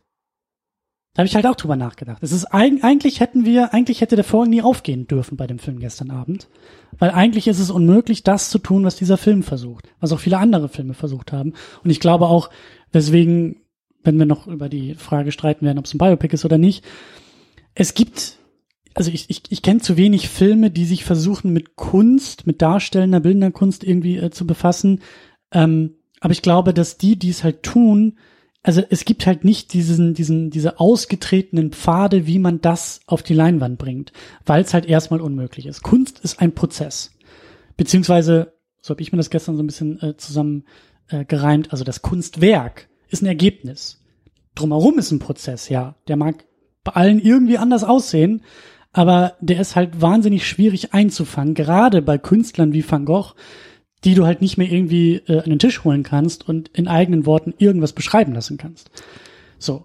Und das Paradoxe ist halt aus diesen Bildern, die uns Van Gogh hinterlassen hat, und vielleicht noch aus seinen Briefen und vielleicht aus irgendwelchen Zeitzeugen, daraus irgendwie rekonstruieren zu wollen, wer der Mensch war, wie der Mensch geguckt hat, wie der Mensch geblickt hat, wie der Mensch gearbeitet hat, wie die Kreativität dieses Menschen sich angefühlt haben muss, ist ja unmöglich, weil Film ist halt eher etwas Prozesshaftes. Wenn du, wenn du Kunst verfilmen willst, dann nimmst du eine Leinwand und hältst 90 Minuten still mit der Kamera drauf und sagst, bitteschön, das verfilmte Kunstwerk. Aber ist das nicht spannend? Van Gogh hat so schnell gemalt, dass Julian Schnabel auch so schnell filmen konnte, dass wir gleich mehrere Van Gogh-Gemälde gucken konnten. Also ich muss jetzt gerade an, ganz oft an dieses Schuhgemälde denken und denke, warte auf den Moment, wo ich endlich sagen kann, ja, aber kannst du dich noch erinnern, als wir endlich das fertige Gemälde gesehen haben? Und Van Gogh hat so schnell gemalt, ja, dass wir da innerhalb von 110 Minuten, Gott weiß wie viele Gemälde sehen konnten. Also natürlich ist Kunst ein Prozess, aber dieser Film ist ja auch ein Prozess. Ja, aber das ähm, Abfilmen des künstlerischen Prozesses ist ja eigentlich relativ langweilig, oder? Also es ist so, oder beziehungsweise auch unmöglich, weil was willst du da darstellen? Und das tut halt der Film. Der Film nähert sich dem Problem, ähm, indem er es nicht ignoriert, sondern indem er es weiß. Und deshalb benutzt er solche Sachen wie eine Kameraarbeit, die alles andere als konventionell ist. Deshalb versucht er Farberlebnisse vielleicht irgendwie uns näher zu bringen. Deswegen stellt er Willem Dafoe mitten in das Feld und lässt ihn da schon, ich weiß auch nicht, was da passiert, aber es ist ein sehr intensiver Moment. Deswegen lässt er den Kameramenschen ähm, durch die Felder rennen und filmt genau das. Deswegen hat der Film diesen Knick in der Linse. Deswegen arbeitet der Film mit diesen äh, unterschiedlichen intensiven Farben. Paris ist grau und dreckig und verstaubt und hässlich, während äh, die, die Landschaften, in denen er sich bewegt, halt wunderschön sind.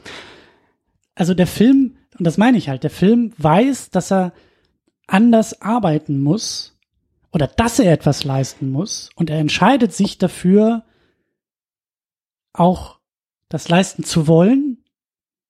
Und deshalb kann ich davor sitzen und sagen, hm, also diese eine Entscheidung mit der Kamera gefällt mir vielleicht nicht so gut und bei der anderen Entscheidung bin ich vielleicht auch nicht so ganz einverstanden. Aber insgesamt sitze ich trotzdem davor und sage, jetzt, wo ich den Film gesehen habe und wo ich das alles auch ein bisschen äh, ausdeuten kann, bin ich erstmal grundsätzlich froh, dass der Film überhaupt diese Entscheidung getroffen hat.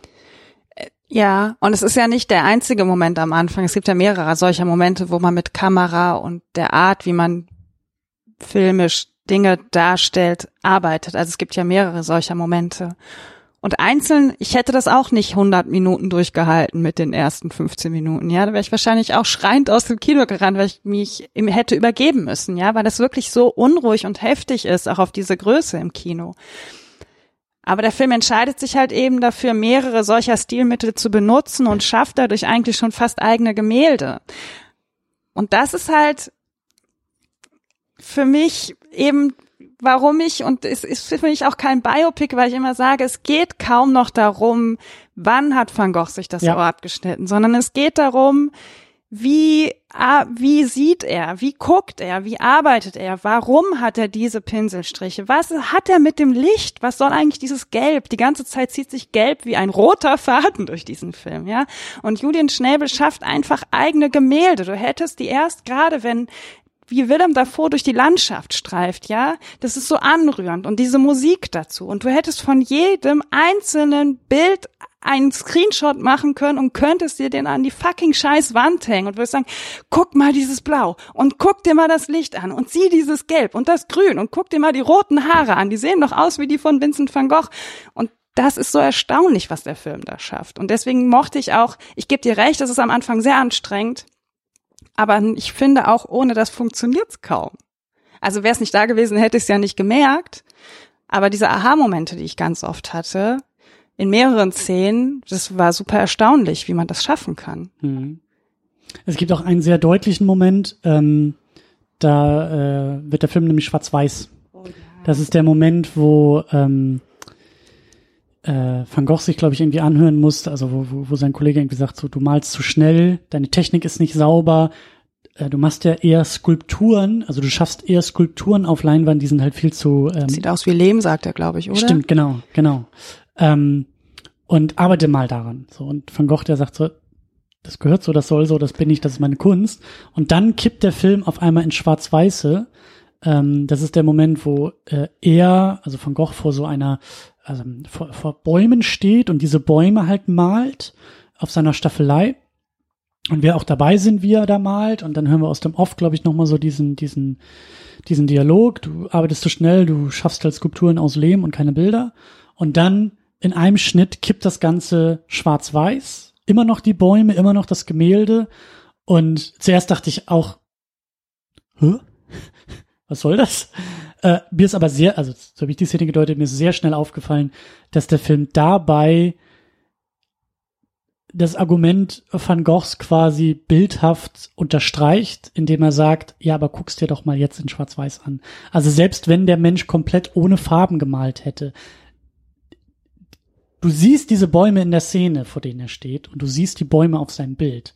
Und dieses Bild in Schwarz-Weiß, mit diesen Bäumen in Schwarz-Weiß, ist halt immer noch unfassbar schön und stark. Weil du halt nur diese Pinselstrich, also du siehst, also in dem Moment macht er das, was ihm vorgeworfen wird, in meinen Augen.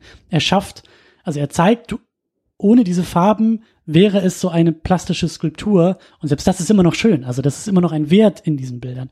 Und dann gibt der Film wieder zurück. Also er macht das ja nur ganz kurz. Das ist ein mhm. ganz kurzer, äh, ja, ähm, pointiert gesetzter Moment an dieser Stelle.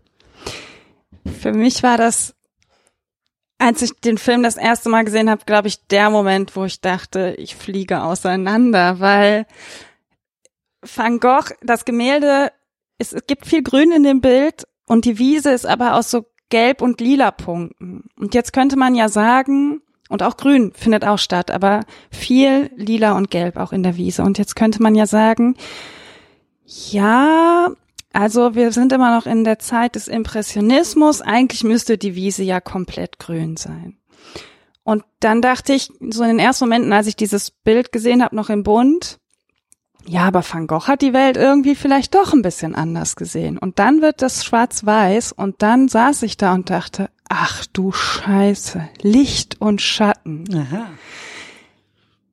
Diese lila Flächen, die er in der Wiese gemalt hat, waren genau die Schattenflächen, die wir in dem Original, also in dieser Natur gesehen haben. Und ich gedacht, boah, wie unrecht ihm die Leute tun. Er malt ja genau das, was er sieht, nur mit anderen Farben. Und dieser Licht- und Schattenmoment war für mich so krass. Ich gedacht, mich hat's echt, als hätte mir einer mit der Latte vor den Kopf geschlagen. So habe ich mich gefühlt, weil ich dachte, krass, selbst in Schwarz-Weiß wird's eigentlich noch drastischer klar, dass Van Gogh genau den gleichen Blick hatte, nur mit irgend anderen Farben. Und das war, ich weiß gar nicht, ich kann es gar nicht, diesen Moment, das ist, glaube ich, das war phänomenal, das zu sehen. Also es ist ja nur eine Sekunde oder zwei, die man das schwarz-weiß sieht und dann sieht es eigentlich aus wie ein wie ein Dia-Abzug oder wie ein ein schwarz-weiß, ja. genau, wie ein Negativ von von dem Bild, was wir gerade sehen. Das heißt, in dem Moment hat der Film für dich sinnlich wahrnehmbar gemacht, ähm, also die Arbeit Van Goghs aus einer anderen Perspektive, aber sinnlich verdeutlicht. Ja. Und Ohne dir irgendwie in Dialogen irgendeinen Quatsch erzählen zu Ja. müssen, sondern er hat dir einfach, er hat dir Bilder gezeigt. Ja, und er hat, und das klingt vielleicht ein bisschen pathetisch und übertrieben, aber ich saß dann und habe gedacht, boah, es tut mir leid, ich habe dir einfach Unrecht getan. Also das war so, ich, ja, ich saß da und habe gedacht, es tut mir leid, ich habe es einfach nicht verstanden. Und das nur mit diesem Schwarz-Weiß oder absurderweise mit so einem Schwarz-Weiß-Effekt. Ja, weil man wird ja sagen, bei Bildern ist die Farbe das Wichtige. Und in dem Moment war es wie als ein Augenöffner. Ja. Ja, so ähnlich war der Moment für mich halt auch. Also er nimmt uns die Farben weg und zeigt uns, also unterstreicht immer noch ein Argument dabei. So, so ein kleiner Zaubertrick, den er da macht. Ja. So, was wäre wenn? Und wir sehen, es funktioniert halt immer noch. Äh, du wolltest auch irgendwie über die Farbe Gelb, glaube ich, noch ein bisschen sprechen, wenn wir schon bei Farben sind. Ja, ja, eigentlich war es mir nur wichtig zu sagen, dass sich die Farbe Gelb so im Ganzen permanent durch den Film durchzieht. Das fand ich ganz interessant und es wurde mir gestern auch nochmal bewusst, dass selbst als Vincent van Gogh tot ist, Gelb immer noch das Hauptthema ist, weil sein Fuß so gelb ist. Ich weiß gar nicht, ob dir das aufgefallen ist. Als er so tot im Bett lag, hatte er einen sehr gelben Fuß. Mhm. Also irgendwie muss Van Gogh oder vielleicht auch Julian Schnäbel eine sehr große Vorliebe für Gelb haben. Naja, er war in diesem gelben Haus. Er war in dem gelben Haus, er hat die gelben Sonnenblumen gemalt. Er hat die gelben Sonnenblumen, darüber wollte ich mit dir noch sprechen. Über das Sonnenblumenfeld. Über dieses komische, schwarze, abgestorbene Ach Sonnenblumenfeld. ja, ach ja. Was, ja, was wie abgestorben aussieht irgendwie. Genau, ne? so dass man denkt irgendwie- Ver, ver, Aber da sind wir auch wieder bei dem Blick von Van Gogh, ne? Also er rennt da durch so ein abgestorbenes Sonnenblumenfeld. Die Sonnenblumen liegen eigentlich schon auf dem Boden. Und ich habe mich in dem Moment gefragt, weil glaube ich relativ darauf auch die Sonnenblumengemälde kommen, ist das Sonnenblumenfeld jetzt wirklich abgestorben oder ist das jetzt gerade sein Blick, den er hat auf das Feld? Und es ist eigentlich schon ein schöneres Feld. Also man weiß immer nie so genau, mit welchen Augen werden uns die Szenen jetzt gezeigt. Manchmal auch vor der Kirche zum Beispiel. Einmal sitzt er da und der Baum ist so, kannst du dich an diesen gelben Baum, da geht's Van Gogh gerade gut und der Baum ist komplett gelb vor dieser Kirche oder vor diesen Ruinen, wo er sich dann hinterher mit Paul drin streitet und die beiden streiten sich und die kommen raus und draußen ist alles so grau, blau und der Das Baum ist ganz Fall. abgestorben und man weiß, ich weiß, das ist mir beim zweiten Mal, glaube ich, noch mehr aufgefallen. Ich wusste nie, sehe ich jetzt das so, wie ich sehen soll, oder sehe ich es jetzt so, wie ich es Van Gogh gesehen haben könnte. Da gibt's auch diesen Moment, als er da ähm, in dieser in dieser Anstalt ist und halt da rausgezogen wird, weil er sich dann mit dem Priester Mats Mikkelsen unterhalten soll und dann läuft er da ja so Stufen hoch. Ich glaube, dann haben wir auch so die letzten die letzten Momente ist dann wieder aus seiner äh, aus seiner aus seiner Augenperspektive, wie er diese Stufen hochläuft und dann blickt er da glaube ich diesen ähm, Menschen an, der dann in dieser Anstalt arbeitet und dann ist im Hintergrund die Sonne und das strahlt so unfassbar krass drüber. Also ich habe nicht viel Ahnung von Kameratechnik, aber irgendwie haben sie da die Blenden so aufgedreht, dass halt das Sonnenlicht, das da war, einfach mal tausend quasi auf, auf der Leinwand dann nachher landet. Ähm, das war auch so ein ganz, so ein ganz krasser Moment. Und was du gerade gesagt hast, ähm, habe ich mich auch schon gefragt, als du ähm, diese These ähm, abgeliefert hast, dass wir halt irgendwie immer durch die Perspektiven und Augen und Wahrnehmung von Goghs diesen Film erleben, ähm, dass wir ja eigentlich dadurch einen unzuverlässigen Erzähler haben. Und Erzähler meine ich jetzt nicht als Erzählerstimme, die aus dem Off uns den ganzen, äh, den ganzen Film erzählt, sondern damit ist halt eben äh, immer ähm, die Person gemeint, aus deren Perspektive der Film irgendwie dargestellt ist. Also dadurch wird er zum Erzähler. Es ist die Geschichte van Goghs, es ist der Film van Goghs. Er ist, wenn man so will, die erzählende Instanz in diesem Film, die zeigende, die darstellende Instanz in diesem Film. Wenn wir jetzt so weit gehen und eben auch sagen, so deuten wir die ganze Kameraarbeit, der wäre sofort für mich der Grund, den Film ein zweites Mal zu gucken oder die Perspektive für die zweite Sitzung, dass ich mich frage, ja, aber das würde ja eigentlich auch bedeuten, dass wir einen unzuverlässigen Erzähler eben haben. Jemanden, eine Figur, wir, wir schauen einer Figur zu, bei der wir wissen, dass sie anders auf die Welt blickt, dass sie ihre Episoden und Momente hat, in denen er diese Vision hat, in dem es, in dem ja irgendwas mit ihm passiert. Und wenn er aber derjenige ist, der uns diese Filmgeschichte die ganze Zeit zeigt und, erzählt, dann ist genau das die Frage. Ist das, also was, was sehen wir dann? Sehen wir die Welt, wie sie ist? Sehen wir die Welt, wie er sie wahrnimmt? Sehen wir, äh, also, das ist denn schwer eigentlich auszudeuten und man muss sich halt fragen, sind die Dinge eigentlich so, wie sie uns gezeigt werden in dem Film?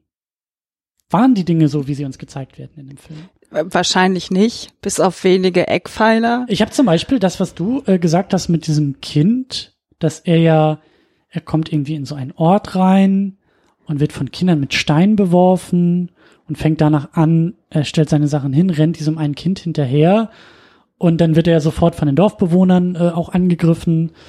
Ähm, ich habe die Szene zum Beispiel für wahrgenommen. Im ersten Moment auch, dass ich dachte, also bis du das jetzt gerade eben aus einer anderen Perspektive so ein bisschen geschildert hast, dachte ich, genau so ist es passiert. Er kommt in den Ort und wird mit Steinen beworfen und deshalb passieren die Dinge, wie sie passieren. Aber es könnte ja genauso gut sein, dass es diesen Angriff zum Beispiel gar nicht gab. Dass er den so wahrgenommen hat, weil er sich wieder in einem Ort befindet und man merkt ja, dass er in der Natur eigentlich viel besser funktioniert oder viel besser sein kann. Kaum kommt er irgendwie wieder unter andere Leute, fühlt er sich bedroht, nimmt er Bedrohung wahr. Vielleicht sind die da gar nicht, vielleicht Vielleicht ist das nur seine Perspektive. Also was wohl stimmt, ist, dass die Leute aus Aal schon eine Petition unterschrieben haben, beziehungsweise ihn nie, er, er war nicht gern gesehen in dem Ort. Inwieweit er jetzt angegriffen worden ist, kann ich natürlich nicht sagen. Ich bin auch nicht so Van Gogh fest. Ähm, ich würde aber schon behaupten, dass er so in seiner Struktur doch schon das zeigt, was Van Gogh auch passiert ist. Natürlich wissen wir nicht, ob er wie in der einen Szene, wo er die Wurzeln malt und von den Kindern quasi angegriffen wird, obwohl sie ihn ja gar nicht angreifen, ähm, kann ich mir kaum vorstellen, dass das so, also vielleicht hat das mal in einem Brief an seinen Bruder erwähnt oder so. Das weiß ich jetzt natürlich nicht. Aber du merkst halt schon, dass er immer wieder mit den Menschen auch hadert. Und was du jetzt gerade sagst, sehen wir überhaupt das, also sehen wir vielleicht einem unzuverlässigen Erzähler zu? Ja, natürlich. Und auch du und ich blicken unzuverlässig unterschiedlich auf diesen Film. Also wir werden mit einem unterschiedlichen Blick auf diesen Film gucken, wir werden unterschiedliche Dinge sehen und wir werden ihn auch unterschiedlich wahrnehmen. Und wir werden ihn auch unterschiedlich interpretieren.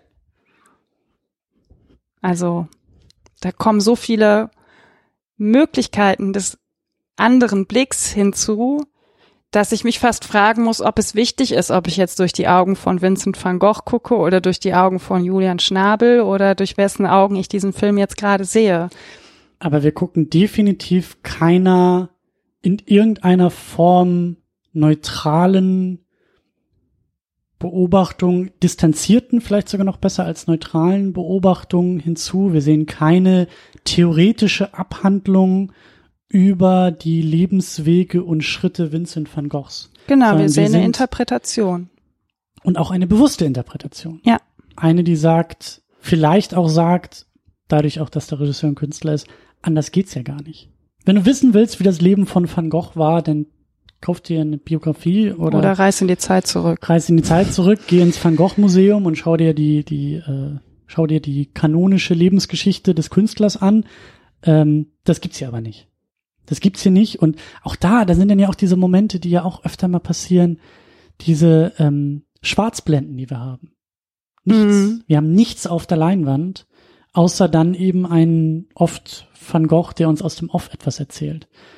Und dann kommen erst wieder ein paar Bilder dazu. So beginnt der Film. Der Film beginnt mit einer Schwarzblende, in der Van Gogh sagt, so sinngemäß irgendwie, ähm, alles, was ich will, ist eigentlich irgendwie dazugehören. Ich wäre gern Teil davon, ich würde gern mit allen anderen am Tisch sitzen, scherzen, lachen und am Ende irgendwie was zu essen und noch irgendwie was zu trinken angeboten bekommen. Ja. So. Und so fängt der Film an und zeigt uns schon gleich, das ist er halt nicht. Das ist sein, seine Sehnsucht, aber das ist nicht das, äh, was, was er hat. Und dann, ich glaube, dann ist auch die erste richtige Szene, wie er auf diese ähm, Hirtin irgendwie stößt und die auch schon sehr irritierend ist, weil wir sehen nichts. Wir sehen durch Van Goghs Augen auf sie und die ist unfassbar irritiert von ihm. Und ich war auch irritiert, weil ich nicht wusste, warum die Frau so irritiert ist. Und habe aber auch gleichzeitig gemerkt durch den Dialog, wie unbeholfen er ist. Und wie, also es zieht sich auch so ein bisschen durch den Film, finde ich, dass man merkt, dass Vincent van Gogh immer mit den Menschen irgendwie nicht so zurechtkommt. Ob das jetzt die äh, Frau ist, die er gerne malen möchte, dessen Motiv ihn Paul Gauguin aber quasi vor der Nase wegschnappt, Stimmt. oder ob es die Kinder sind, die, die ihn eigentlich, er ist völlig verstört von dieser Schulklasse, die auf ihn zugestürmt kommt und ihn fragt, was malst du denn da? Ja, ich mal die Wurzeln. Ja, aber du musst auch den Baum malen. Unsere Lehrerin sagt immer, wir sollen den Baum malen, so. Und die ihn ja dann auch schubsen und der sie wegjagt und könnte man jetzt sagen, oh Gott, wie geht er denn mit den Kindern um? Aber das ist diese zutiefst verstörte Art, wie er Menschen wahrnimmt, wie er von den Menschen auch betrachtet wird, die ihn ja auch verstörend finden, ja, wie der Priester auf das mhm. Bild blickt und sagt, das ist ja, das ist, der findet, dass, dass er sich nicht übergibt in der Szene, ist ja schon fast alles. Er ist angewidert. Richtig angewidert. Ja. Und das sind viele, glaube ich, von ihm in den Schockiert Filmen. ist er auch. Das ist auch. Ja, er ist schockiert, schockiert, irritiert, angewidert. Er weiß überhaupt nicht so richtig. Und das ist auch so, das ist so interessant an der Szene mit Mats Mikkelsen, dass er ja fragt, also er soll ja dafür, ist ja dafür verantwortlich, dass Van Gogh entweder die Klinik verlassen kann oder nicht. Und er sagt ja nicht, ja, Sie können gehen, Sie sind geheilt, sondern wir haben alles versucht, was bei Ihnen, was wir konnten. Und das ist so ein Satz, ich auch gedacht, wie krass, das ist eigentlich eine Diagnose, mit der man aus der Klinik nicht raus möchte. Und gleichzeitig, das fand ich auch so toll in diesem Moment, weil die beiden so unfassbar auf Augenhöhe waren. Mm. Van Gogh war ihm vielleicht sogar ein paar Punkte drüber weil ähm, die beiden natürlich der Priester als äh, Gesandter Gottes an dieser Stelle unterwegs ist und Van Gogh, äh, der dann ja auch sagt, dass er aus einem Priesterhaushalt, glaube ich, irgendwie kommt. Der Vater war Priester. Vater war Priester und er selber war, hat sich auf einen Weg vorbereitet und hat äh, äh, gelernt, ähm, studiert oder also was auch immer, aber er wusste halt genug Bescheid über Schriften und Texte und Bibel und Jesus, dass ähm, das hat dem Priester, glaube ich, auch imponiert. Und da hat er, glaube ich, auch, also zumindest war das für mich so der Moment von, also das ist, ein, ist auch so ein, so, ein, so ein größeres Ding, was der Film eigentlich auch sehr schön macht. Er, er fängt jetzt auch, der Film, würde ich sagen, verweigert sich einer klinischen Diagnose van Goghs. Total. Der setzt sich jetzt eben nicht hin und psychologisiert alles durch, um dann in Dialogen und Figuren und Momenten am Ende irgendwie dich aus dem Saal zu schicken und zu sagen, Van Gogh war bipolar. Van Gogh war depressiv. Van Gogh war XYZ, was ist irgendwie klinische Diagnose, zack, das war er. Sondern er zeigt halt eben viele Momente und da diskutieren wir die ganze Zeit schon drüber, aus welchen Perspektiven und wie, aber wir sind uns einig, irgendwie sehr nah an Van Gogh und sehr, sehr nah, also eben nicht distanziert. Und dann war eben dieser Moment mit dem Priester, bei dem eben beide so auf Augenhöhe sprechen, da, hab ich, da hatte ich auch so das Gefühl von, das war zumindest irgendwie ein klarer Moment für Van Gogh. Und in diesen klaren Momenten sitzt er auf Augenhöhe mit einem Priester und unterhält sich über die Heilige Schrift in einer Art und Weise mit einem Verständnis für diese Texte, also auch aus der eigenen Perspektive und mit, mit Erfahrung und Lebenserfahrung, die, glaube ich, diesem Priester imponiert, und deswegen kommt, so deute ich eben auch den Satz von, naja, ich habe keine Ahnung, was mit ihnen los ist. Äh, von Heilung sprechen wir hier schon mal gar nicht. Aber ich könnte mich jetzt auch nicht guten Gewissens hinstellen und sagen, was mit ihnen nicht stimmt. So. Und deshalb lässt er ihn auch gehen. Deshalb, ähm, obwohl er das Bild am Ende der Szene halt, was er als, so als, als Beleg bei sich führt und sagt, hier Van Gogh, guck dir doch an, was du malst. Du musst doch sehen, wie verstörend das gerade ist, was, was, was, was du produzierst. Ähm, aber es ist so ein respektvoller Umgang, ein respektvoller Moment, weil dem Priester klar ist, dass hier gibt's keine einfache Antwort auf diesen sehr komplexen Menschen. Vielleicht Fand noch, vielleicht noch eher, ich komme hier auch nicht weiter. Also das war so mein Eindruck, dass Van Gogh auch unbelehrbar ja. ist. Er sagt ja auch irgendwie, sie, sie, wieso denken Sie, Sie wären ein Maler? Und dann sagt Van Gogh, ja, ich habe, ich weiß, dass ich zum Malen geboren bin. Ich habe schon alles andere probiert. Glauben Sie es mir? Also ich habe so ein bisschen den Eindruck, dass ja, sie begegnen sich auf Augenhöhe, aber dass der Priester auch den Eindruck hat, der sitzt da jemanden Unbelehrbaren gegenüber. Er kommt nicht weiter mit den Argumenten. Ganz im Gegenteil, Van Gogh vergleicht sich ja dann noch kurz mit Jesus. Also Was bei der Besetzung von Dafoe auch sehr schön ist, der Jesus gespielt hat. Da Aber saß ich grinsend im Kino und dachte, hm, ich verstehe das Augenzwinkern irgendwie an dieser Stelle. Aber es war halt auch ein sehr schöner Moment. Und es ist auch, also der Moment und dann eben auch der Arzt, der ihn ja dann einweist, als Van Gogh mit diesem, das ist auch ein geiles Bild, wie er da mit diesem, mit diesem Wickel um das Vor der Ohr, gelben Wand vor der sitzt. gelben Wand und mit diesem grünen oder blau oder was auch immer. Also Blau. unfassbare Farben auch in dem Moment und tolles Gesicht wieder Defoe, was halt auch frontal in die Kamera spielt. Und auch dieser Moment war irgendwie, ähm, vielleicht hat mich der Film auch irgendwie da reingezogen in diese Lebens- und Erfahrungswelt von Van Gogh, aber auf seine Art hat das auch irgendwie alles immer Sinn gemacht, fand ich. Also, er klang für mich weit weniger unlogisch, als ihn die Welt immer darstellen wollte. Ja, ich könnte jetzt viel dazu sagen, aber ich weiß gar nicht, ob ich will. Ähm, natürlich ist es aus Van Goghs Sicht logisch, dass er sich das Ohr abgeschnitten hat. Und Warum also, auch nicht? Sonst hätte er, wenn es nicht für ihn logisch wäre, hätte er sich das doofe Ohr ja auch nicht abgeschnitten. Ja, und aber auch in der Diskussion mit dem Priester. So, dass, dass ich halt, ähm,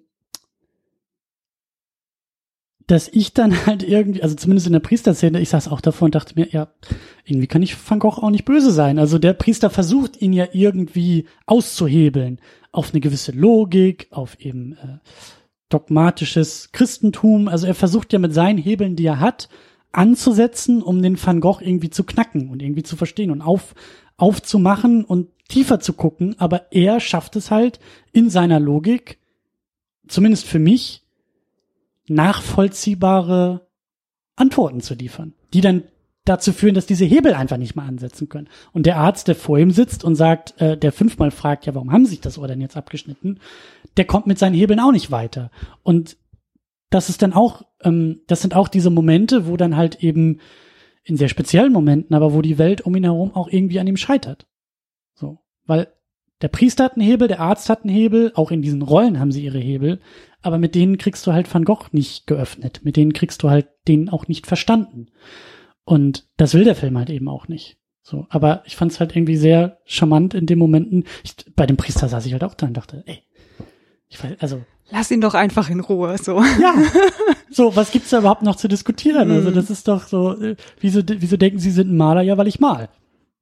Thema erledigt. Eigentlich. Warum haben sie sich das Ohr abgeschnitten? Ja, weil mein bester Freund abgereist ist. Bums, aus. Ja, also, äh, ich glaube, er sagt ja auch immer nur, es war ein Geschenk. Also, Stimmt. Er, er, begründet das dann nicht mal so durch. Er sagt, es war ein Geschenk an meinen besten Freund. Dann warum, warum haben sie das der Frau gegeben? Ja, sie sollte das Geschenk überreichen. Ja, das ist doch alles total sinnvoll eigentlich, obwohl es das nicht ist. Aber äh, sehr, sehr schön, wie der Film das eben dann auch so in den Momenten einfängt. Ähm,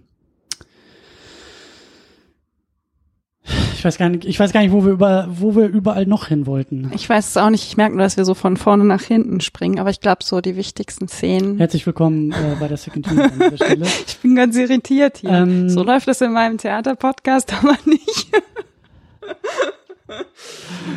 Ähm, genau, wir wollten, glaube ich, auch noch ein bisschen mehr über Van Gogh sprechen, oder ich würde es gerne. Okay. Ähm, also, wir haben es auch die ganze Zeit schon getan. Wir haben einmal ähm, diesen filmischen Van Gogh, wir haben unseren Protagonisten. Ähm, vielleicht können wir das noch mal so ein bisschen zusammenfassen, was wir in verschiedenen Momenten unter, unter verschiedenen Aspekten irgendwie auch immer so ein bisschen mitgemeint haben. Ähm, wer ist, wer ist der Van Gogh? Wer ist, ich wollte gerade auch sagen, Willem van Gogh, äh, wer ist Es ist erstaunlich, Vincent oder? van Gogh gespielt von Willem Dafoe in diesem Film? Wie würdest du ihn beschreiben? Als einen einsamen, getriebenen, wissenden, ich glaube, er weiß um seine Gabe. Ich glaube, er weiß, dass er da was kann. Er fühlt sich unverstanden. Ich glaube, er sagt auch sowas zu dem Priester irgendwie, ne? Weil sie dann ja auf Gott kommen. Es ist ja eine Gabe, Eine Gabe, die, er hat. die ihm Gott gegeben Warum würde hat. Gott ihm denn überhaupt diese Gabe geben, so falsche Bilder zu malen? Das ist ja, glaube ich, auch irgendwie eine Frage, die Mhm. der Priester stellt. Ja. Ich glaube, er hat sich da auch irgendwie wieder sehr gut raus manövriert. Ohne das strategisch zu Das machen. ist genau, glaube ich, die Stelle, wo er sagt, vielleicht sind meine Bilder noch, vielleicht gibt's die Menschen noch gar nicht, die meine Bilder mögen. Das ist so. der Punkt, genau, ja. Ja. Ja. Also ich sehe durchaus einen sehr einsamen und getriebenen Menschen. ja. Ähm, Ist er glücklich? ich glaube, auf seine Art ist er glücklich, auch wenn das paradox klingt. Auch wenn er sich vielleicht am Ende selber umgebracht hat, glaube ich schon, dass er ein glücklicher Mensch ist. Er macht das, was er machen möchte. Er malt Bilder, er ist in der Natur, er fängt das Licht ein, er fängt Farben ein. Er will den Leuten zeigen, wie er die Welt sieht. Ich glaube schon, dass er auf seine Art glücklich ist in dem Film. Ähm, hatte er nicht auch diesen Satz gesagt? Hilf mir kurz mal. Ähm, wer hatte das noch gesagt? Diese, diese Bill, äh, er hat, glaube ich, Blumen gemalt. Jemand hat in dem Film Blumen gemalt. Ach, die hat Van Gogh gemalt in dem Haus von der Frau, wo er das blau-gelbe Postamt da, dieses alte Gebäude gemietet hat. Und dann kommt sie und fragt, warum malst du denn diese Blumen? Ja, wo er dann sagt, die Blumen in der Vase werden verwelken, aber meine Blumen bleiben ewig. Und er, er, ähm, ähm, er widerspricht auch nicht, als sie sagt, naja, die echten Blumen sind doch viel, viel schöner als das, was du jemals malen könntest. Da fängt er auch nicht an und sagt, ich bin das Genie, meine Blumen sind viel besser als die Wirklichkeit, sondern sein Argument ist, naja, mag sein, aber meine können bestehen. Mhm. So, und dann sagt sie ja, glaube ich, auch, ja, dann mal mich doch, dann kannst du mich ja noch jünger malen, als ich bin. Und dann sagt er, glaube ich, irgendwie sowas wie, nee, das wäre nicht, nicht echt oder nicht wahr oder irgendwie. Ja, er sträubt sich dagegen, aber ich weiß nicht genau, was er sagt, aber es ist Mhm. was in der Art, ja. Mhm.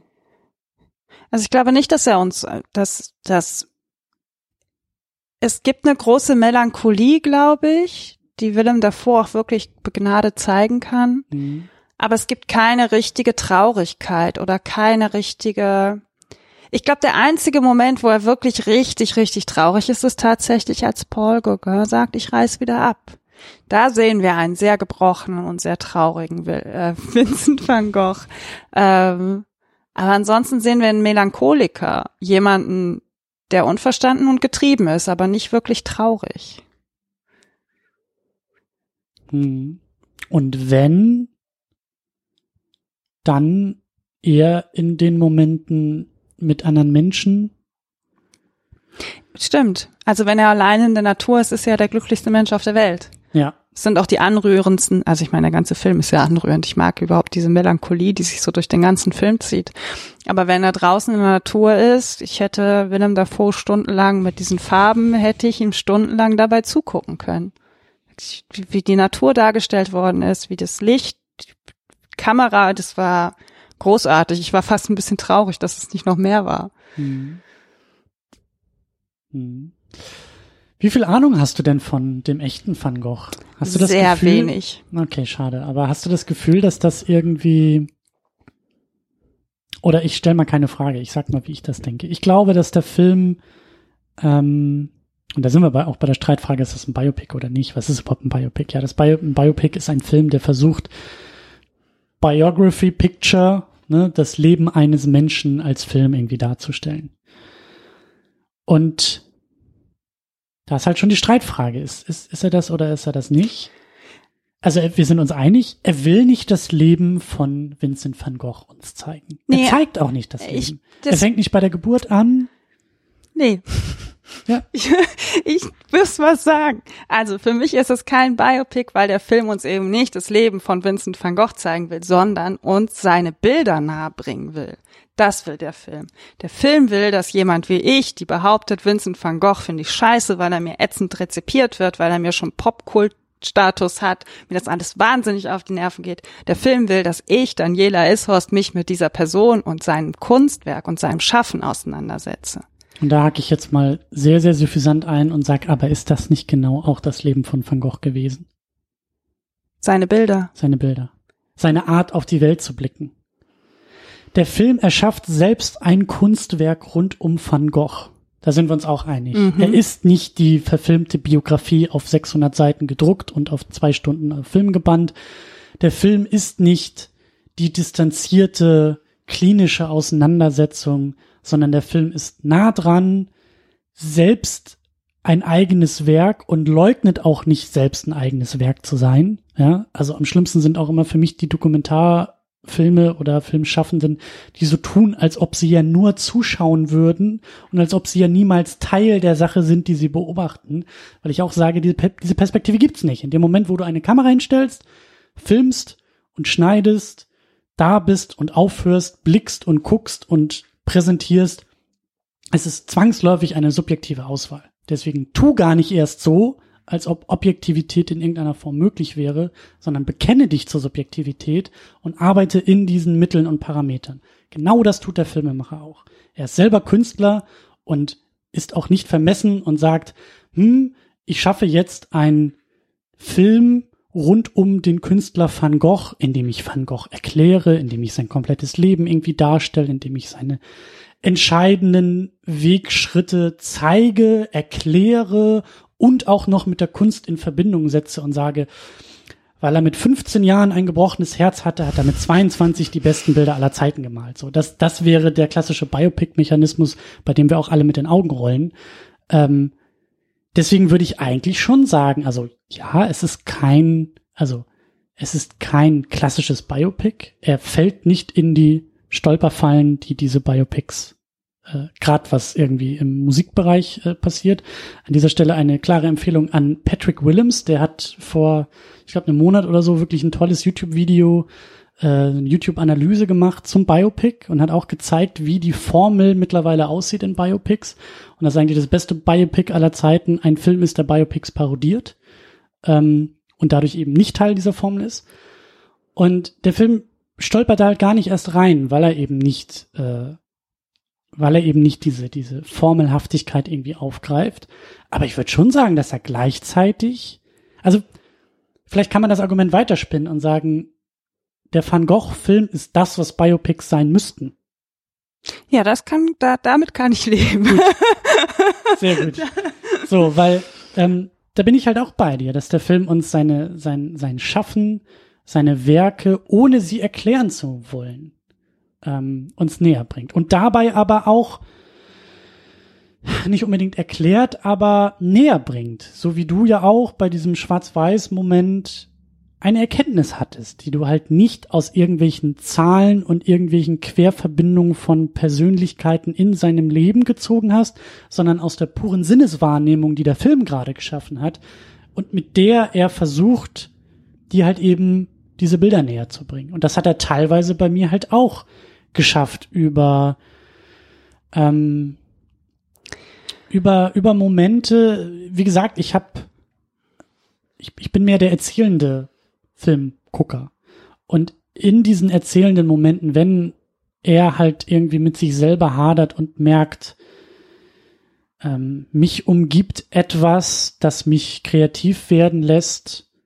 ähm, das waren für mich erklären oder das, das waren für mich Momente, wo ich diese Erkenntnis irgendwie auch hatte, wo ich ein besseres Gefühl für Van Gogh entwickeln konnte. Vielleicht tue ich mir so ein bisschen mit diesem Biopic-Begriff schwer, weil ich permanent das Gefühl habe, es geht mehr um die Werke als um die Person. Und man kann natürlich beides nicht voneinander trennen. Sie gehören zusammen. Vincent bei, van bei Gogh. Biopics meinst du? Nee, bei dem Film jetzt. Das, Ja, ja. Bei dem Film fast die Hauptrolle an die Bilder geht und gar nicht an die Person Vincent van Gogh. Die Bilder sagen- sind halt schon sehr prägnant und sie haben halt sehr oft ihre erzählerischen Momente. Und natürlich kann man Van Gogh nicht von seinen Werken und seine Werke nicht von Van Gogh trennen, aber ich habe nicht das Gefühl, dass er als Person im Vordergrund steht, obwohl das fast unmöglich ist, wenn man Willem Dafoe dabei zusieht, wie er Van Gogh ist. Ich würde aber auch sagen, dass die Werke gar nicht so sehr im Vordergrund stehen. Ich hatte, vielleicht kenne ich zu wenig von ihm.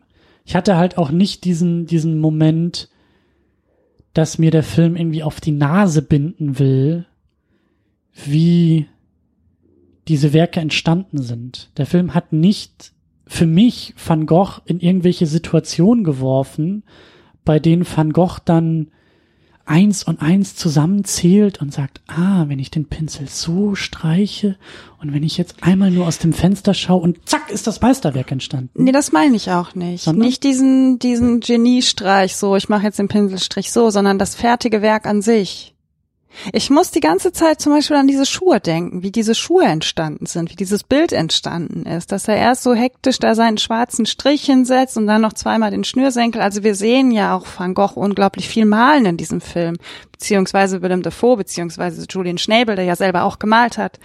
Ähm, und dabei geht's nicht darum, dass dieser eine Pinselstrich jetzt der, das, der Geniestreich des Gemäldes ist, sondern dieser Prozess des Malens und dann das fertige Werk dann doch auch oft in den Vordergrund steht. Also zum Beispiel, als er dann tot in seinem Sarg liegt, liegen seine Gemälde um ihn drumherum. Ähm, wenn er zu Theo reinkommt, sind die ganzen Wände voll mit Van Gogh-Bildern. Wenn er in die Kneipe am Anfang reinkommt, hat er eine kleine Ausstellung, wo nur seine Werke hängen. Vielleicht tue ich mir deshalb so schwer mit dem Biopic-Begriff, weil es eben nicht nur um Vincent van Gogh als Person geht. Jetzt kann man natürlich sagen, ja, aber wenn ich einen Van Gogh-Film oder einen Film über einen Künstler mache, muss es natürlich auch um seine Werke gehen. So natürlich finde ich das aber gar nicht. Also irgendwie schafft der Film es zumindest, mir zu sagen, ey, ich bin kein klassisches Biopic. Das auf jeden Fall. Das auf jeden Fall. Ich weiß nicht, was ich darauf antworte, wenn du sagst, es geht um die Werke. Also es geht nicht nicht um die Werke, das stimmt natürlich auch, aber ich habe den Eindruck, es geht vor allen Dingen um das, was zwischen Leben und Werken irgendwie auch ist. Also diese Momenthaftigkeit und diese Sinneswahrnehmung. Und da, das ist eigentlich auch eine sehr kluge Entscheidung, den Film so aufzuziehen. Weniger um die Fakten, weniger um Errungenschaften, weniger um Meisterwerke, sondern um die Art und Weise, wie Van Gogh ähm, auf dem Feld liegt und sich den Dreck ins Gesicht wirft, um zu spüren, wo er gerade ist. Das hat mir der Film viel, viel näher gebracht als irgendwelche Fakten aus dem Leben oder irgendwelche äh, Kunstmeisterwerke, die heute für hunderte von Millionen Dollar verkauft werden. Das dazwischen ist irgendwie so das. Man erfährt aber auch so wenig aus dem Leben von Van Gogh. Also wir wissen, dass er einen Bruder hat, wir wissen, dass er in dem Film mit Paul Gauguin befreundet ist, wir wissen aber selten, ich müsste mich jetzt irren, aber ich kann mich an wenig Zeiteinblendung zum Wollte Beispiel erinnern sagen. oder an wenig Orte. Es wird wenig erklärt. Wir erfahren nichts über Van Goghs Eltern, über seine weiteren Geschwister. Wie ist er überhaupt zum Malen gekommen? Wir Ja. müssen akzeptieren, dass ich in dem Film zum ersten Mal gezeigt bekomme, dass Van Gogh auch ein fantastischer Zeichner war. Das wird mir alles nicht erklärt. Das muss ich mir im Nachhinein. Und das ist es vielleicht. Ich muss mir im Nachhinein erarbeiten und mich mit Wikipedia hinsetzen und dann zu dir sagen, ah, guck mal, der hat tatsächlich aus Schilf sein äh, Tintenmalgerät gebastelt, um dann damit zu zeichnen. Ich wusste bis zu dem Film nicht, dass Van Gogh ein fantastischer Zeichner war und hunderte von Zeichnungen hinterlassen hat. Und das erklärt mir der Film auch nicht. Da setzt sich dann Vincent van Gogh hin und fängt an, die Bücher voll. Und ich muss dann nachhinein mich mit dem Van Gogh Museum und mit den Wikipedia-Einträgen auseinandersetzen, um überhaupt zu erfahren, was Van Gogh für ein Mensch war. Er greift halt nicht in diese Klischeekiste. Er liefert uns keine Texttafeln, außer am Ende. Da ist dann doch noch mal ein bisschen Klischee wieder angesagt mit zwei, drei Texttafeln, die sagen, äh, innerhalb von, was waren es, 88 Tagen 75 Bilder gemalt oder irgendwie sowas. 80 Tage, 75 Bilder. Ja, absolut unmöglich. Und dann halt diese Nummer mit dem Sketchbook, was halt irgendwie 120 Jahre später aufgetaucht ist. Ähm, da gibt's dann doch noch so ein paar, aber auch da gibt's, also ähm, ein bisschen Information liefert uns der Film zum Rausgehen, aber wie du sagst, er erklärt und ordnet eigentlich, also er erklärt wenig und ordnet wenig ein im Laufe der Geschichte. Diese klassischen Texttafeln fünf Jahre später, zehn Jahre später, das gibt's alles gar nicht. Hm. Und als du das auch am Anfang mit dem Plot so zusammengefasst hast, ist mir das auch erst klar geworden. Wir sind zwei Jahre dabei und eben nicht 37 Jahre. Oder von 37 sehen wir jetzt nicht irgendwie äh, 27 Jahre seines Lebens oder sowas. Es gibt halt nur die wirklich allerwichtigsten Wegbegleiter anscheinend, die wir gezeigt bekommen. Es gibt ja auch kein Vincent van Gogh sitzt zu Hause und schreibt einen Brief und der Brief wird uns vorgelesen, den er an seine Eltern schickt oder Ja. falls sie denn da noch gelebt haben. Oder ein Vincent van Gogh besucht seine Schulfreunde. Das passiert ja alles nicht. Ja. Aber vielleicht, ja, vielleicht ist es kein klassisches Biopic. Man könnte auch sagen, unkonventionell an dieser Stelle. Schönes Wort. Greife ich gerne selber nochmal in die Klischeekiste, ja. Viel haben wir jetzt. Ja, ist ja auch viel passiert in dem Film dafür, dass so wenig passiert ist. Ja, das stimmt. Das stimmt. Äh, ja, wie sieht's aus mit, mit Van Gogh? Hast du jetzt Interesse? Ja, natürlich. Ich habe gestern schon geguckt, wo noch welche Gemälde noch im Van Gogh Museum hängen. Wann fahren wir nach Amsterdam? Hast du schon gebucht? Oder? Nee, noch nicht, aber Okay. Amsterdam ist ja nicht so weit. Der Sommer steht bevor, das kann man ja mal gut an einem Wochenende schaffen. Ähm, ich hätte jetzt, ich hätte jetzt so richtig, worauf ich jetzt so richtig Bock hätte, wäre so eine mega riesen Ausstellung mit Vincent van Goghs berühmtesten und unbekanntesten und Tausenden und hundert Gemälde, dass ich sie mir alle einmal zusammen angucken kann. Dass ich nicht darüber nachdenken muss, ach ja, das Gemälde habe ich damals im MoMA gesehen, das Gemälde habe ich vielleicht in der Ausstellung gesehen und das kann ich jetzt im Van Gogh Museum sehen. Ich hätte jetzt so richtig Bock, mir all das, was ich gesehen habe und auch sein Schaffen davor in einem Haus anzugucken. Ich weiß, dass das nie passieren wird, aber das wäre so ein Wunsch, den ich habe. Und das, ja, ich, ich bin ja immer noch der Meinung, dass ich eigentlich der Film schon ein wunderschöner Bildband an sich ist. Ich glaube, das wäre möglich, ähm, wenn du selber ein Haus kaufst, es gelb anstreichst. Und du meinst so wie Hasso Platten. Ja. Das Barberini. Ach so. Kauf, bau einfach selbst. Ich werd so reich. Ja, aber nicht als Museum, sondern nur für dich. Privatsammlung, du brauchst vielleicht ein paar Milliarden Ach so. und ja. kaufst einfach alle Van Gogh-Bilder weltweit ein. Bisschen, brauchst vielleicht ein bisschen? Ein paar Leben brauche ich dafür. Ein paar Geld und ein Ein paar Geld. Und ein paar Geld und ein paar Zeit und irgendwann hast du es zusammen und dann kannst du. Mit ehrlicher Arbeit schafft man alles. mit absolut ehrlicher Arbeit, ja. Mit Podcasting vor allen Dingen. Ich habe Ja. gehört, das ist das nächste große Ding. Da wird man reich mit. Da wird ja, man ja. sehr reich, ja. Wir könnten jetzt eigentlich noch über Kunst im Film sprechen und das Ding noch fünfmal größer aufmachen. Wir haben im Vorgespräch schon gemerkt, dass wir beide da kaum Anknüpfpunkte eigentlich so haben. Ähm, kaum weitere Filme irgendwie kennen. Deswegen ist das vielleicht äh, eine nette Aufforderung an alle, die da draußen zuhören, noch dabei sind und selber vielleicht weitere Filme kennen, die, ob das jetzt nun leben oder schaffen oder was auch immer, äh, in Sachen Kunst filmisch irgendwie darstellen. Ähm, oder auch kunstvolle Filme. Ich, mir fällt zum Beispiel gerade einer ein. Ähm, mir fallen zwei ein. Es gibt ja diesen, ähm, hatten wir auch schon drüber gesprochen, Loving Vincent. Mhm. Der Film, der ist, glaube ich, ein, zwei Jahre alt, ein Animationsfilm, bei dem irgendwie jedes Frame im Stil von Van Gogh gemalt wurde. Mich interessiert der Film ja nur, um hinterher darüber zu motzen. Auch das, Darf man das zugeben? auch das, auch das. Ich bin sehr neugierig, wie das technisch funktioniert, wie das überhaupt irgendwie aussieht. Hab nur Trailer gesehen, wollte den eigentlich auch im Kino gucken, als er vor ein, zwei Jahren rauskam, hab's dann aber einfach nicht geschafft. Ich kenne den Film Waking Life ähm, von Richard Linklater ist das ein Film, ich glaube Anfang der 2000er. Da geht's also irgendwie so grob um das Thema Träumen. Ich glaube, das ist alles irgendwie ein einziger Traum oder mehrere Träume. Und das ist ein Film, der ist animiert, komplett äh, animiert. Also der basiert auf real gefilmten Szenen und diese wurden dann irgendwie so nach beziehungsweise drüber animiert. Und das ist der Trick. Der Animationsstil, der Kunststil sozusagen wechselt ständig. Innerhalb von Szenen, innerhalb von Momenten merkst du auf einmal komplett anderer Stil. Es ist die gleiche Szene innerhalb von noch nicht mal einem Schnitt, sondern mitten im Bild, mitten im Frame sozusagen auf beim nächsten Frame sind wir in einem komplett anderen, in einer komplett anderen Art, dies zu zeichnen und zu malen. Ob es jetzt nun von äh, äh, von von Bleistiftzeichnung in Schwarz-Weiß zu Tusche in Farbe, das ist alles sehr, also auch sehr unkonventionell, aber in meinen Augen halt sehr anstrengend, sehr konvolut zu gucken. Ähm, versucht aber eben sehr, ähm, ja, der Kunst nahe irgendwie abzubilden und, und zu zeigen, obwohl das jetzt kein, es basiert jetzt nicht auf irgendwelchen Kunstwerken oder so. Ähm, an sowas muss ich denken, wenn ich irgendwie äh, diese, diese Begriffe höre. Aber ich weiß auch eben nicht, ähm, scheint mir eben auch nicht so, dass während das Musikbiopic halt sehr durchgetreten ist und sehr häufig und gerne im Kino passiert, ähm, in Sachen Kunst das irgendwie so kaum Thema ist. Hier ähm, Werk ohne Auto, über den haben wir auch schon ab und an mal gesprochen. Mehr oder weniger klassisches Biopic, das aber die Fiktion irgendwie reinholt, indem es sagt, das ist ja gar nicht Gerhard Richter, den wir hier darstellen. Ich habe den Film nicht gesehen. Aber du hast auch schon deine Gründen. Schwierigkeiten damit.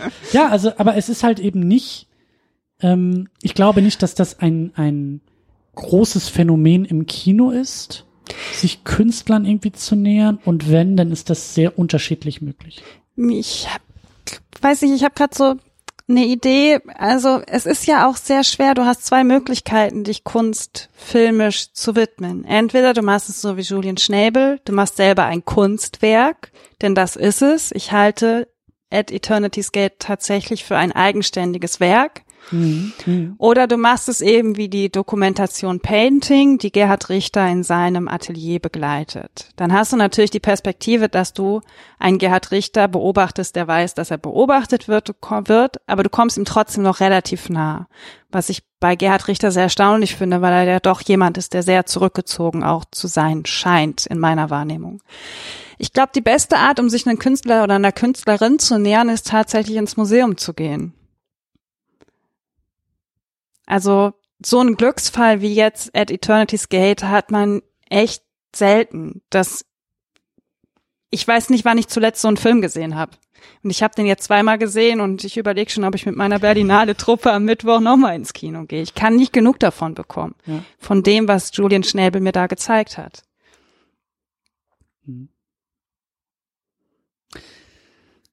Worüber wir noch gar nicht gesprochen haben, ist das Alter von Vincent van Gogh und von Willem Dafoe. Du hast es kurz angedeutet, ja. Ich hatte da auch so meinen mein, mein kurzen Moment im Kino und dachte, diese beiden Brüder, die da jetzt im Bett nebeneinander liegen, wie, wie, wie weit auseinander sind die eigentlich alterstechnisch? Weil die Schauspieler, glaube ich, ähm, ich weiß nicht, ob Willem Dafoe doppelt so alt ist als Rupert Friend, aber ja, ich würde mich nicht wundern. also als du vorhin äh, meintest, ähm, er liegt daneben seinen Sohn im Bett und dich selbst korrigiert hast und meintest, ach, das ist ja der Bruder, dachte ich so, naja, aber es könnte, also vom Alter her könnte das der Sohn sein. So. Ähm, Willem Dafoe ist 63 und spielt einen 35 bis 37-jährigen Van Gogh. Ja, und ich habe viele Artikel jetzt in Vorbereitung auf diesen Podcast gelesen, weil ich ja doch nicht so ganz unvorbereitet in eine Filmkritik reinrennen wollte. Ähm, ich glaube, das ist auch der Punkt, wofür sich Julian Schnabel häufig rechtfertigen musste. Warum er einen Schauspieler nimmt, der so viel älter ist, als Vincent van Gogh überhaupt geworden ist. Und ich habe mir gestern mal die Selbstporträts, es gibt auf der Wikipedia ein, eine schöne Seite, wo alle Selbstporträts von Vincent van Gogh in, in einer Tabelle drin sind, die, wo man sich die Bilder auch tatsächlich ansehen kann. Und habe mich dann gefragt, wer denn sonst? Das wäre jetzt auch meine Antwort. Also wer, wer dem Regisseur diese Frage stellt oder, oder äh, den Vorwurf macht, da denke ich mir auch, also allein diese Entscheidung, so zu casten, sagt eigentlich auch schon über, also sagt das komplette Selbstverständnis des Filmemachers über seinen Film eigentlich schon aus. Ja. Weil es geht nicht darum, ähm, eine Wirklichkeit abzubilden, oder zu reproduzieren, sondern es geht darum, seinen eigenen Film zu schaffen. Du sagst, sein eigenes Werk zu schaffen. Und ich habe auch so ein bisschen, also erstmal kennen die beiden sich ja anscheinend schon sehr lange. Ich, wenn man sich die Selbstporträts von Van Gogh anguckt, kommt man kaum umhin, nur noch Willem Dafoe zu sehen. Also ich weiß nicht, was ich machen soll, wenn ich wahrscheinlich irgendwann mal in meinem Leben vor einem Selbstporträt von Vincent van Gogh stehe, macht mein Kopf erstmal ganz komische Sachen mit mir. Das ist auch interessant. Es gibt ja zum Beispiel keine Fotos von Vincent van Gogh. Wir müssen uns ja auf das verlassen, wie er sich gemalt hat. Und er malt sich halt oft auch als alten Mann. Und es gibt ja dieses äh, Porträt, wo er, Selbstporträt, wo er auf dem Stuhl sitzt, eben so at Eternity's Gate, wo mhm, er so mhm, die Hände mhm. nach oben nimmt und du seine Halbglatze siehst für mich sieht Vincent van Gogh auf manchen Selbstporträts älter aus, als Willem Dafoe in dem Film hätte jemals aussehen können. Und wenn man sich Willem Dafoe jetzt mal in Interviews zu dem Film anguckt, sieht er in dem Film noch älter aus als in den Interviews. Ich glaube schon, dass, also natürlich wird es eine sehr bewusste Entscheidung gewesen sein, die eben diesen Schauspieler zu nehmen. Und ja, ich jetzt, nachdem ich den Film gesehen habe, kann ich mir eh nicht mehr vorstellen, dass noch irgendjemand anderes überhaupt irgendwann mal Vincent van Gogh noch ordentlich spielen kann. Hast du nicht gesagt, es gibt irgendwie äh, 33 äh, Van Gogh-Filme schon? Es gibt sehr viele, aber ich weiß nicht wie viele. Aber sehr viele. Aber sind das denn so tatsächliche äh, Lebensgeschichten Van Goghs oder oder? Ich habe keine Ahnung. Ich interessiere mich ja nicht für Vincent van Gogh. Ja, dann würde ich, also das, mich würde es jetzt nochmal interessieren, weil genau Weiß das. Ich leider nicht. Also einfach nur so als als ähm, Gedankenexperiment irgendwie mal in sowas reingucken, weil für mich der Film hier auch ins Schwarze trifft. Also wer ja. sonst ist genau die richtige Reaktion darauf. Und Willem Dafoe ist halt auch ein. Ich bin ich bin gar kein großer Willem Dafoe Fan. Ich habe zwei oder drei Filme mit ihm gesehen. Ausgerechnet jetzt zwei meiner neuesten Lieblingsfilme. Einmal der Van Gogh-Film und ähm, Antichrist von Lars von Trier. Der hat halt was, also wenn er eben dieses Melancholische spielt oder über die, die der braucht keinen Text. Den kannst du halt vor die Kamera hocken und der spielt dir 17 Emotionen durch, ohne dass er ein Wort verlieren muss und du weißt in jeder Sekunde genau, was er dir sagen will. Das ist einfach der Hammer. Und in dem Film wird es eigentlich noch krasser deutlich, was das für ein wahnsinnig guter Schauspieler ist. Ich fand ihn halt auch in dem ähm, äh, Last Temptation of Christ, fand ich ihn halt auch als Jesus-Spitze. Ähm, Florida Project ist auch sehr schön, weil er da eine sehr warme und sehr äh, väterliche Rolle irgendwie spielt und für mich halt einen ganz anderen, also nichts mit Melancholie, sondern also ja, eine gewisse Traurigkeit in dieser Figur vielleicht auch irgendwie so drinsteckt, aber äh, halt sehr warm und sehr ähm, positiv irgendwie auch in dem Film ist. Und auch das ist so, also Willem Dafoe ist halt, ich kenne ihn halt sehr stark aus den Spider-Man-Filmen als Bösewicht und denke mir auch, ja, also das komplette Kapital, also das größte Kapital von Willem Dafoe ist einfach sein Gesicht. Mhm. Und er kann es halt, also er kann halt alles.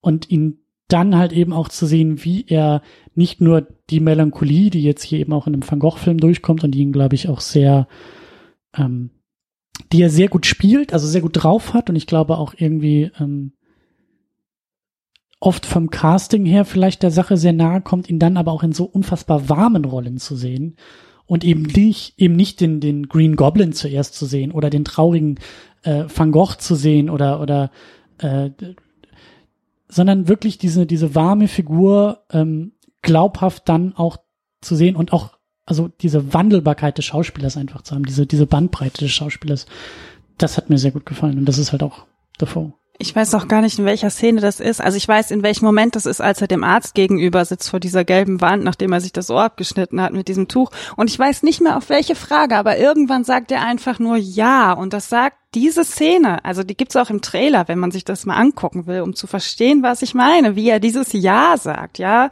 das ist kann ich bin sprachlos aus dem Kino raus. Ich wusste nicht, was dies, das ist der Hammer, was dieser Mensch in diesem Film. Also der Film ist ja ohnehin gut besetzt, aber Willem Dafoe, das ist einfach ein wahnsinniges Geschenk, diesem Menschen in diesem Film zuzugucken. Ich muss aufhören, so viel zu schwer. Eigentlich nicht, aber wir äh, wollen langsam aufhören äh, mit diesem Podcast, weil ähm, wir, glaube ich, der Sache zumindest ein bisschen näher gekommen sind. Niemals gerecht, aber doch zumindest ein kleines Stückchen näher. Äh, was halten wir fest? Also bei der nächsten Sichtung auf jeden Fall darauf achten, würde ich gerne darauf achten, wie so Erzählung stattfindet, Erzählperspektive.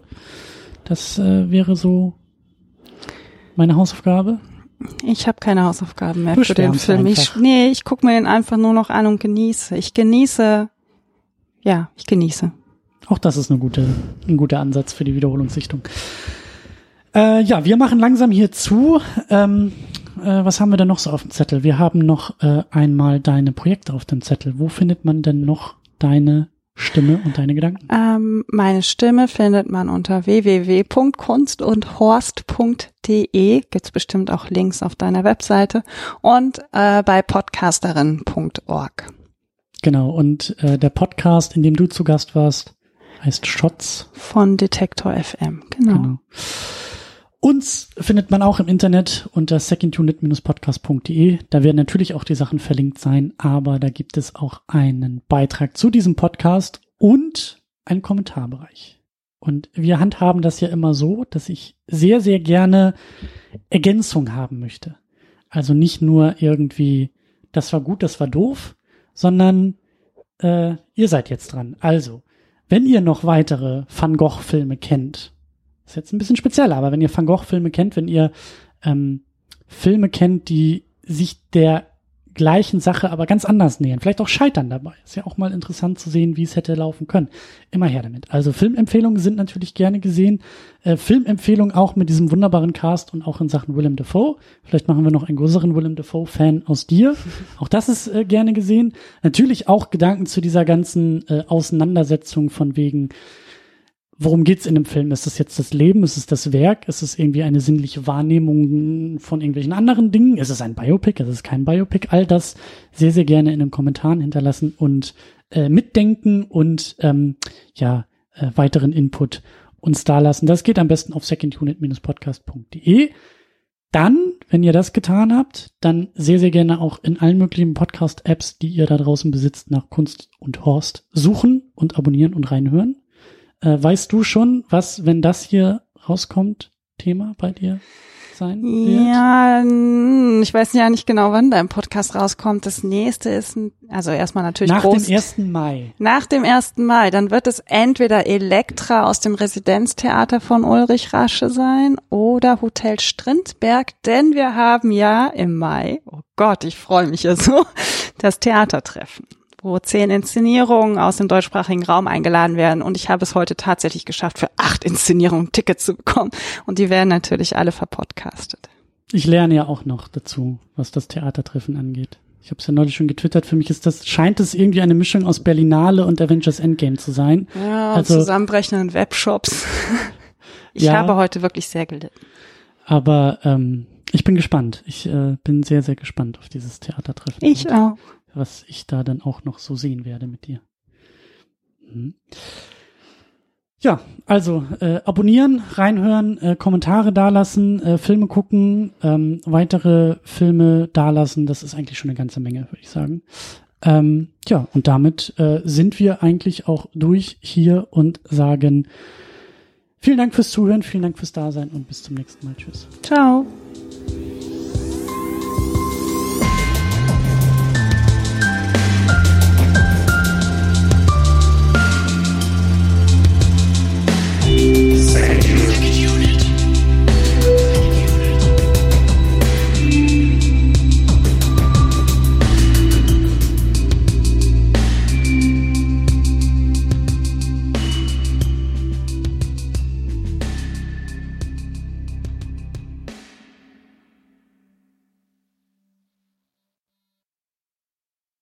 Die Second Unit ist das Ergebnis harter Arbeit.